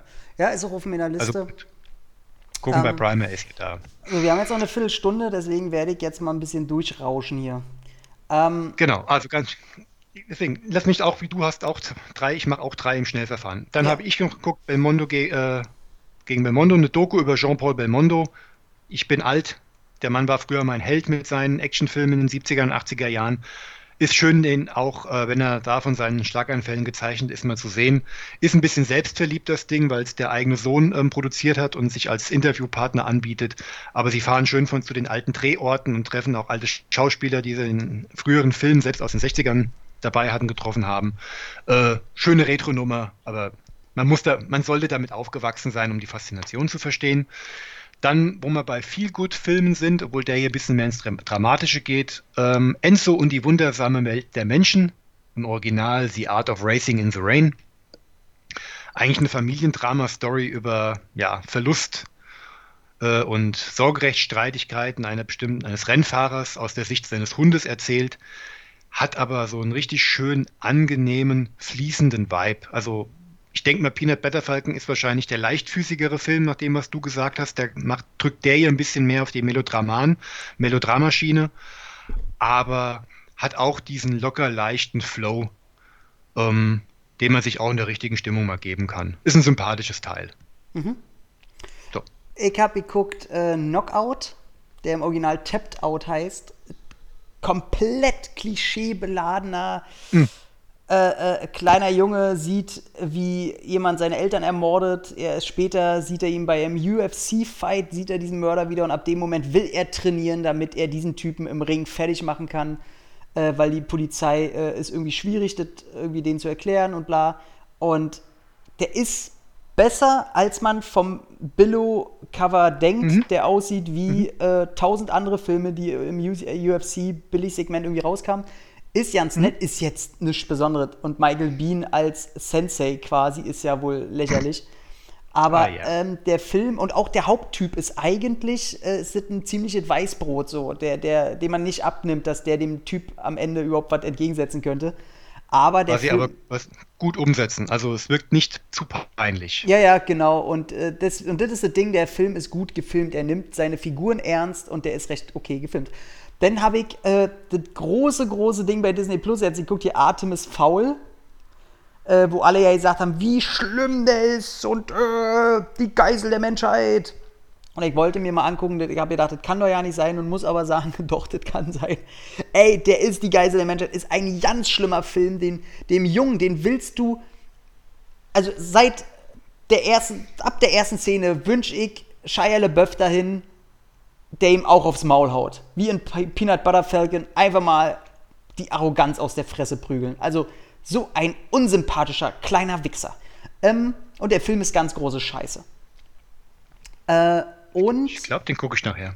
Der ist wirklich schlimm. Also, ja, guck dir den an. Natürlich selber von überzeugen, der ist wirklich ganz schlimm. Ähm, nehme ich jetzt Crossworlds? Nee, Kack of Crossworlds. Ich nehme Just Mercy Wobei, wie viel haben wir noch? Ich ratter jetzt alle runter. Das sind, ach so, sind ja jetzt hier nämlich schon meine letzten. Pass auf, ich nehme jetzt alle. Ähm, Just Mercy. Nimm, nimm sie dir. Just Mercy, ähm, so ein echter Fall Rassismus ähm, und jemand, der in Louisiana als schwarzer Anwalt ganz neu Fälle aufrollen will und ähm, zu Tode verurteilte Fälle nochmal aufrollt und glaubt, äh, dass da halt Schindluder getrieben wurde und einfach jemand in den Knast gesteckt wird, weil die Polizei damals rassistisch war oder immer noch ist auf jeden Fall. Ähm, ey, Jamie Foxx, Michael B. Jordan äh, und hier äh, Miss, ich wollte schon sagen, Miss Marvel, Captain Marvel, äh, wie heißt sie, die junge Dame? Brie Larson. Wo, Brie Larson, wo ich immer nicht weiß, ob ich die leiden kann oder nicht. Ähm, super krass geschauspielert. Also Michael B. Jordan, ey, hör mir auf, dieser Typ, der macht mich fertig. Also das ist für mich der nächste Denzel Washington. So, der, der ist krass, der ist einfach krass. So, guter Film, krasser B. Jordan. Dann halt das Original, oh, da werden wir uns, äh, da weiß ich, dass du einfach komplett anderer Meinung bist. Ich habe mir Man on Fire angeguckt, das Original. Äh, ihr kennt bestimmt den Tony Scott-Film mit Denzel Washington schon wieder, wo er die kleine Dakota die Fanning. Erstverfilmung. Genau, die erste Verfilmung war aber mit. Äh, ich ich habe mich an dem, hab an dem Begriff Original gestört, weil das ist ja eine Romanverfilmung. Ja. Also das ist die Erstverfilmung. ja, Ich weiß, es ist Wortglauberei, aber irgendwie, na. So, Scott, kein- Scott Glenn ist hier der Typ, der den Greasy spielt. Joe Pesci spielt äh, David, sein, Fil äh, sein, sein Film, sein Freund. Und Brooke Adams äh, spielt die, die äh, äh, da entführt wird. Und Jonathan Price ihren Vater, der völlig real ist in dem Film. Ähm, ich fand den fast genauso geil. Ich ähm, mag den sehr. Ich weiß, du magst den nicht so. Ich finde den sehr nee, toll. Überhaupt nicht. Ähm, ja, müsst vielleicht äh, an anderer Stelle, der wird auf jeden Fall in dem Podcast noch vorkommen, deswegen äh, sage ich nur, ich finde ihn toll, du findest ihn nicht toll, weiter geht's. Teuflisch halt Ja, geguckt. also ich, ich, ich sag's gerne, wir können gerne mal einen Cast äh, Man on Fire versus Man on Fire machen. Ähm, ich habe gerade vor, für einen Entertainment-Blog für Patreon ähm, das als äh, Original versus äh, Remake äh, anzugehen. Dann bist du ab jetzt dabei, sehr schön. Ähm, Teuflisch mit Elizabeth Hurley als wandelnde Wix-Vorlage, man kann es nicht anders sagen. Sie spielt quasi eine Pornoparodie die ganze Zeit. Ähm, und der ist tatsächlich ähm, okay. Man kann ein bisschen lachen. Brandon Fraser in verschiedenen Rollen ist okay. Mehr als okay ist Empire Records. Mein Gott, ist der toll. Ein, ihr kennt vielleicht die Story von einem anderen Film, aber ein Tag im Leben verschiedenster Leute in einem Plattenladen. Klingt ein bisschen nach High Fidelity, aber ist einfach so geil. Das ist so, ey, Breakfast Club, äh, äh, hier, äh, Mann, wie heißt hier? On High, High, Mann, wie heißt denn der Film? Den haben wir schon letzten besprochen, hier mit, mit den du so toll findest, hier, Picello. High Pi- Fidelity. Nein. On Richmond High. A Fast Times at Richmond High. Fast Times at Richmond High. Und das ist quasi der, dasselbe Mitte der 90er. So ist auch wieder in diese Mitte der 90er. Indie-Filme werden jetzt gedreht und äh, da spielen ein paar Leute mit, die man kennt. Liv Tyler, Robin Tunney äh, und ich glaube, ein, zwei Nasen gucken da auch noch mit drin. Ey, der ist so ein geiler Film. Alle Leute, die da mitspielen in diesem Plattenladen oder die da arbeiten, könnte ich alleine alle nicht leiden. Aber in einer, in einer Gruppe, äh, oh, oh, ist der toll. So ein Wohlfühlding, ey. Finde ich sehr geil. Und ähm, Nie gesehen. Der kam zu einer Zeit raus, als ich mich von der Cinema habe noch beeinflussen lassen. Und die hat ihm damals nur, vier, die hat ihm damals nur 40% gegeben und da habe ich gesagt, nee. was? Ja, ey, ich Ja. muss sagen, Cinema konnte ich noch nie leiden, die Zeitung, Entschuldigung. Aber ich finde deren Wertungen immer, ähm, die waren genau entgegengesetzt zu meinen. Und da habe ich dann immer gesagt, hm, hm. Naja. Aber weißt du doch, woran du bist? Richtig. Dass ich Ahnung habe und die nicht. Ähm, denn, ah, da könnte ich noch. Ich will eine Sache zu White Boy Rick sagen. Was für ein hässlicher Hauptdarsteller, der nicht schauspielern kann. So, sei jetzt hiermit gesagt, ist ganz doll miese, negative Scheiße, aber das musste mal gesagt werden, ist mir noch nie in einem Film so aufgefallen wie bei dem. Den letzten, den ich aber besprechen möchte, ist meine Enttäuschung des äh, Monats, Halbjahres. Ähm, ganz groß. Äh, They Shall Not Grow Old. Die erste Weltkriegsdoku von Peter Jackson. Wo ja ganz groß das äh, Gimmick ist, dass er in riesiger minutiöser Arbeit die alten Schwarz-Weiß-Bilder eingefärbt hat und man das erste Mal quasi Erste Weltkriegsbilder in Farbe sieht. Und ich muss wirklich sagen, das ist ganz, ganz ähm, groß im, für, für ein, zwei Minuten. Aber dann hast du dich halt, hast du okay, jetzt siehst du die Bilder halt, jetzt sind die halt in Farbe. Okay. Und mehr bietet der Film mir dann aber nicht. Ich finde den als Doku richtig schlecht. Und ich sage richtig schlecht. Der hat, ich weiß immer nicht, ob ich den Dude finden soll, dass er keine Talking Heads hat. Also, und du siehst andauernd einfach nur Untertitel oder, äh, und dann sprechen immer andere Leute und sagen halt, was da war und wie das war. Und die erste halbe Stunde geht wirklich einfach nur so, ja, und dann haben wir uns eigentlich gefreut, weil wir waren Jungs und äh, wir wussten ja nicht, wie schlimm denn der Krieg wird, aber dann war das so und dann haben wir unsere Stiefel bekommen und dann, also wirklich, ich meine, ich war bei der Bundeswehr und ey, aber und ich habe dann noch ein bisschen weiter gespult und habe mir das dann immer zwischendurch hab geguckt, okay, ist das vielleicht kommt da noch was? Aber alles, was die erzählen, kannst du dir komplett denken, wenn du dir vorstellst, ja, wie waren das da ungefähr und was haben die da gemacht? Da gibt es keinen emotionalen Höhepunkt, da gibt es keine, ähm, kein Auf und Ab, da gibt es keine Achterbahnfahrt, dass es auf einmal sich alles ändert. Es ist die langweiligste Doku, die ich seit langem mir sehen habe. Und dieses Gimmick, dass das jetzt in Farbe ist, ja, das ist beeindruckend für die ersten Momente, weil man das einfach noch nicht kennt. Aber dann wartet. Ich fand den richtig kacke. Und ich habe mich hm. richtig auf den gefreut. Und gerade nachdem ich äh, hier Silver Silver Listing, Silver irgendwie äh, Dunes, ach keine Ahnung, die andere Doku von Peter Jackson, die ich so toll fand, ähm, gesehen hat, habe ich gedacht, oh, dann wird die jetzt auch wieder gut, aber die ist einfach, also für meinen Geschmack, die alle finden die irgendwie toll, ich habe die angeguckt, ich fand die richtig kacke. Ja. Hm. So viel dazu. Okay. Gut. Hast Hab du jetzt noch, noch weniger Zeit. Äh, ja, ich habe Old Guard geguckt, Netflix-Quatsch, äh, der halt wirklich, wo du siehst, der ist an die Sehgewohnheiten von Menschen, die Filme auf Tablets unterwegs gucken, angepeilt, so nach dem Motto, oh, alle 20 Minuten ist das so abgehackt und aneinander geklatscht. Ist, ich fand's gruselig, obwohl ich die Grundidee, also für mich schwertschwingende Unsterbliche, die da durch die, uh, Welt reisen und Gutes tun wollen, fand ich ja noch ganz nett, aber ähm, und dann diese fürchterlichen Pop-Songs auf den Action-Szenen. Ey, ja. das, das ist wirklich äh, Forenauswertung und Markt, Marke, Marktforschungsauswertung Deluxe. Also mhm. es wird immer, es wird immer ekliger in der Hinsicht. Dann habe ich noch Birds of Prey mir angeguckt. Äh, ja. Gleich das nächste Ding, ey. ja, äh, ja, wie habe ich bei Twitter geschrieben? Ja, den habe ich jetzt halt auch mal gesehen. Ne? Ja, Highlights sind die beiden im Nachdreh gemachten Action-Szenen von Chad Stahelski. Mhm. Äh, Winstead war süß anzusehen wieder, aber ich fand ihre Rolle fürchterlich. Ja, vor allem die ist im Comic richtig cool. Die haben sie scheiße umgesetzt. Auch wieder so ein Ding, wo ich mich denn aufrege, zusätzlich. Kann ich, kann ich, nichts, kann ich nichts zu sagen. Wie gesagt, ich lese ja keine Comics, tut mir leid. Aber ähm, ach, ich habe mich nicht wirklich gelangweilt aber muss ich auch jetzt nicht zwingend nochmal schauen. Also, und dass Daniel Bernard ja. äh, keine Kampfszene bekommen hat. Wenigstens ein Kick, ein Schlag, irgendwas finde ich immer ganz schlimm, sowas. Mm, ja, aber naja, gut. Das mhm. Nächstes Mal eine Review bei Letterboxd, beim Tom übrigens auch.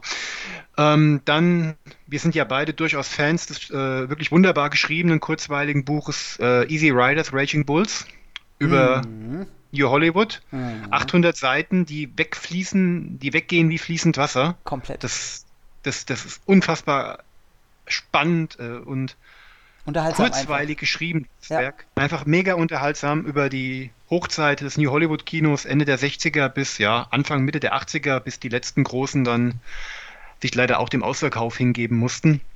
Und da gibt es auch einen riesen Abschnitt über Rowan Beatty, der ja mit seiner ja, Art und Weise, Filme zu produzieren oder als Selfmade Man New Hollywood entscheidend mitgeprägt hat. Anderthalb Minuten. Da gibt's auch anderthalb Minuten. Guckt Buddy Double von äh, Brian De Palma. Schaut auf Toms ähm, Letterboxd-Account. Schaut bei uns bei Twitter vorbei. Schaut auf meinen Letterboxd-Account Nachtwächter. Tom ist John Holmes. Ich sag auf Wiedersehen, wir hören uns demnächst. Aber du hast jetzt, jetzt mal kurz, du hast die Doku geguckt, ne, zu dem Buch. Oder was? Nee, die habe ich, hab ich noch nicht gesehen. Ach Ich so. habe Heaven Can Wait gesehen von äh, Warren Beatty. Und im Buch wird mal kurz beschrieben, wie ähm, manisch er dabei gewesen ist, diesen Film, das, bei der er sein Regiedebüt dargestellt hat, zu Stimmt, produzieren. stimmt. Und das siehst, und das siehst du diese Screwball-Comedy, die ja locker, flockig, leicht sein soll, auch mega an. Die wirkt so dermaßen verkrampft. ähm, das ist schon, das ist so eine Screwball-Comedy einfach nicht äh, würdig. Und deswegen fand ich ihn nicht so toll. Ja, Und, aber gut, okay. Alles klar. Super. Dann äh, willst du noch einen Filmtitel sagen? Du hast noch 30 Sekunden. Ein Filmtitel? Body Double von Brian De Palma habe ich mir mal wieder angeguckt. Traumhaft schöne 80er Jahre äh, Psycho-Thriller mit Hitchcock-Anleihen. Wunderbar gef gefilmt, wunderbar gespielt, wunderbare Musik. Mega. Geil. Mega Meister. Damit schließen wir jetzt ab. Ich wünsche euch was. Wir und ab. Ich gucke jetzt äh, Across the Universe und sing Karaoke. Macht's gut. Tschüss.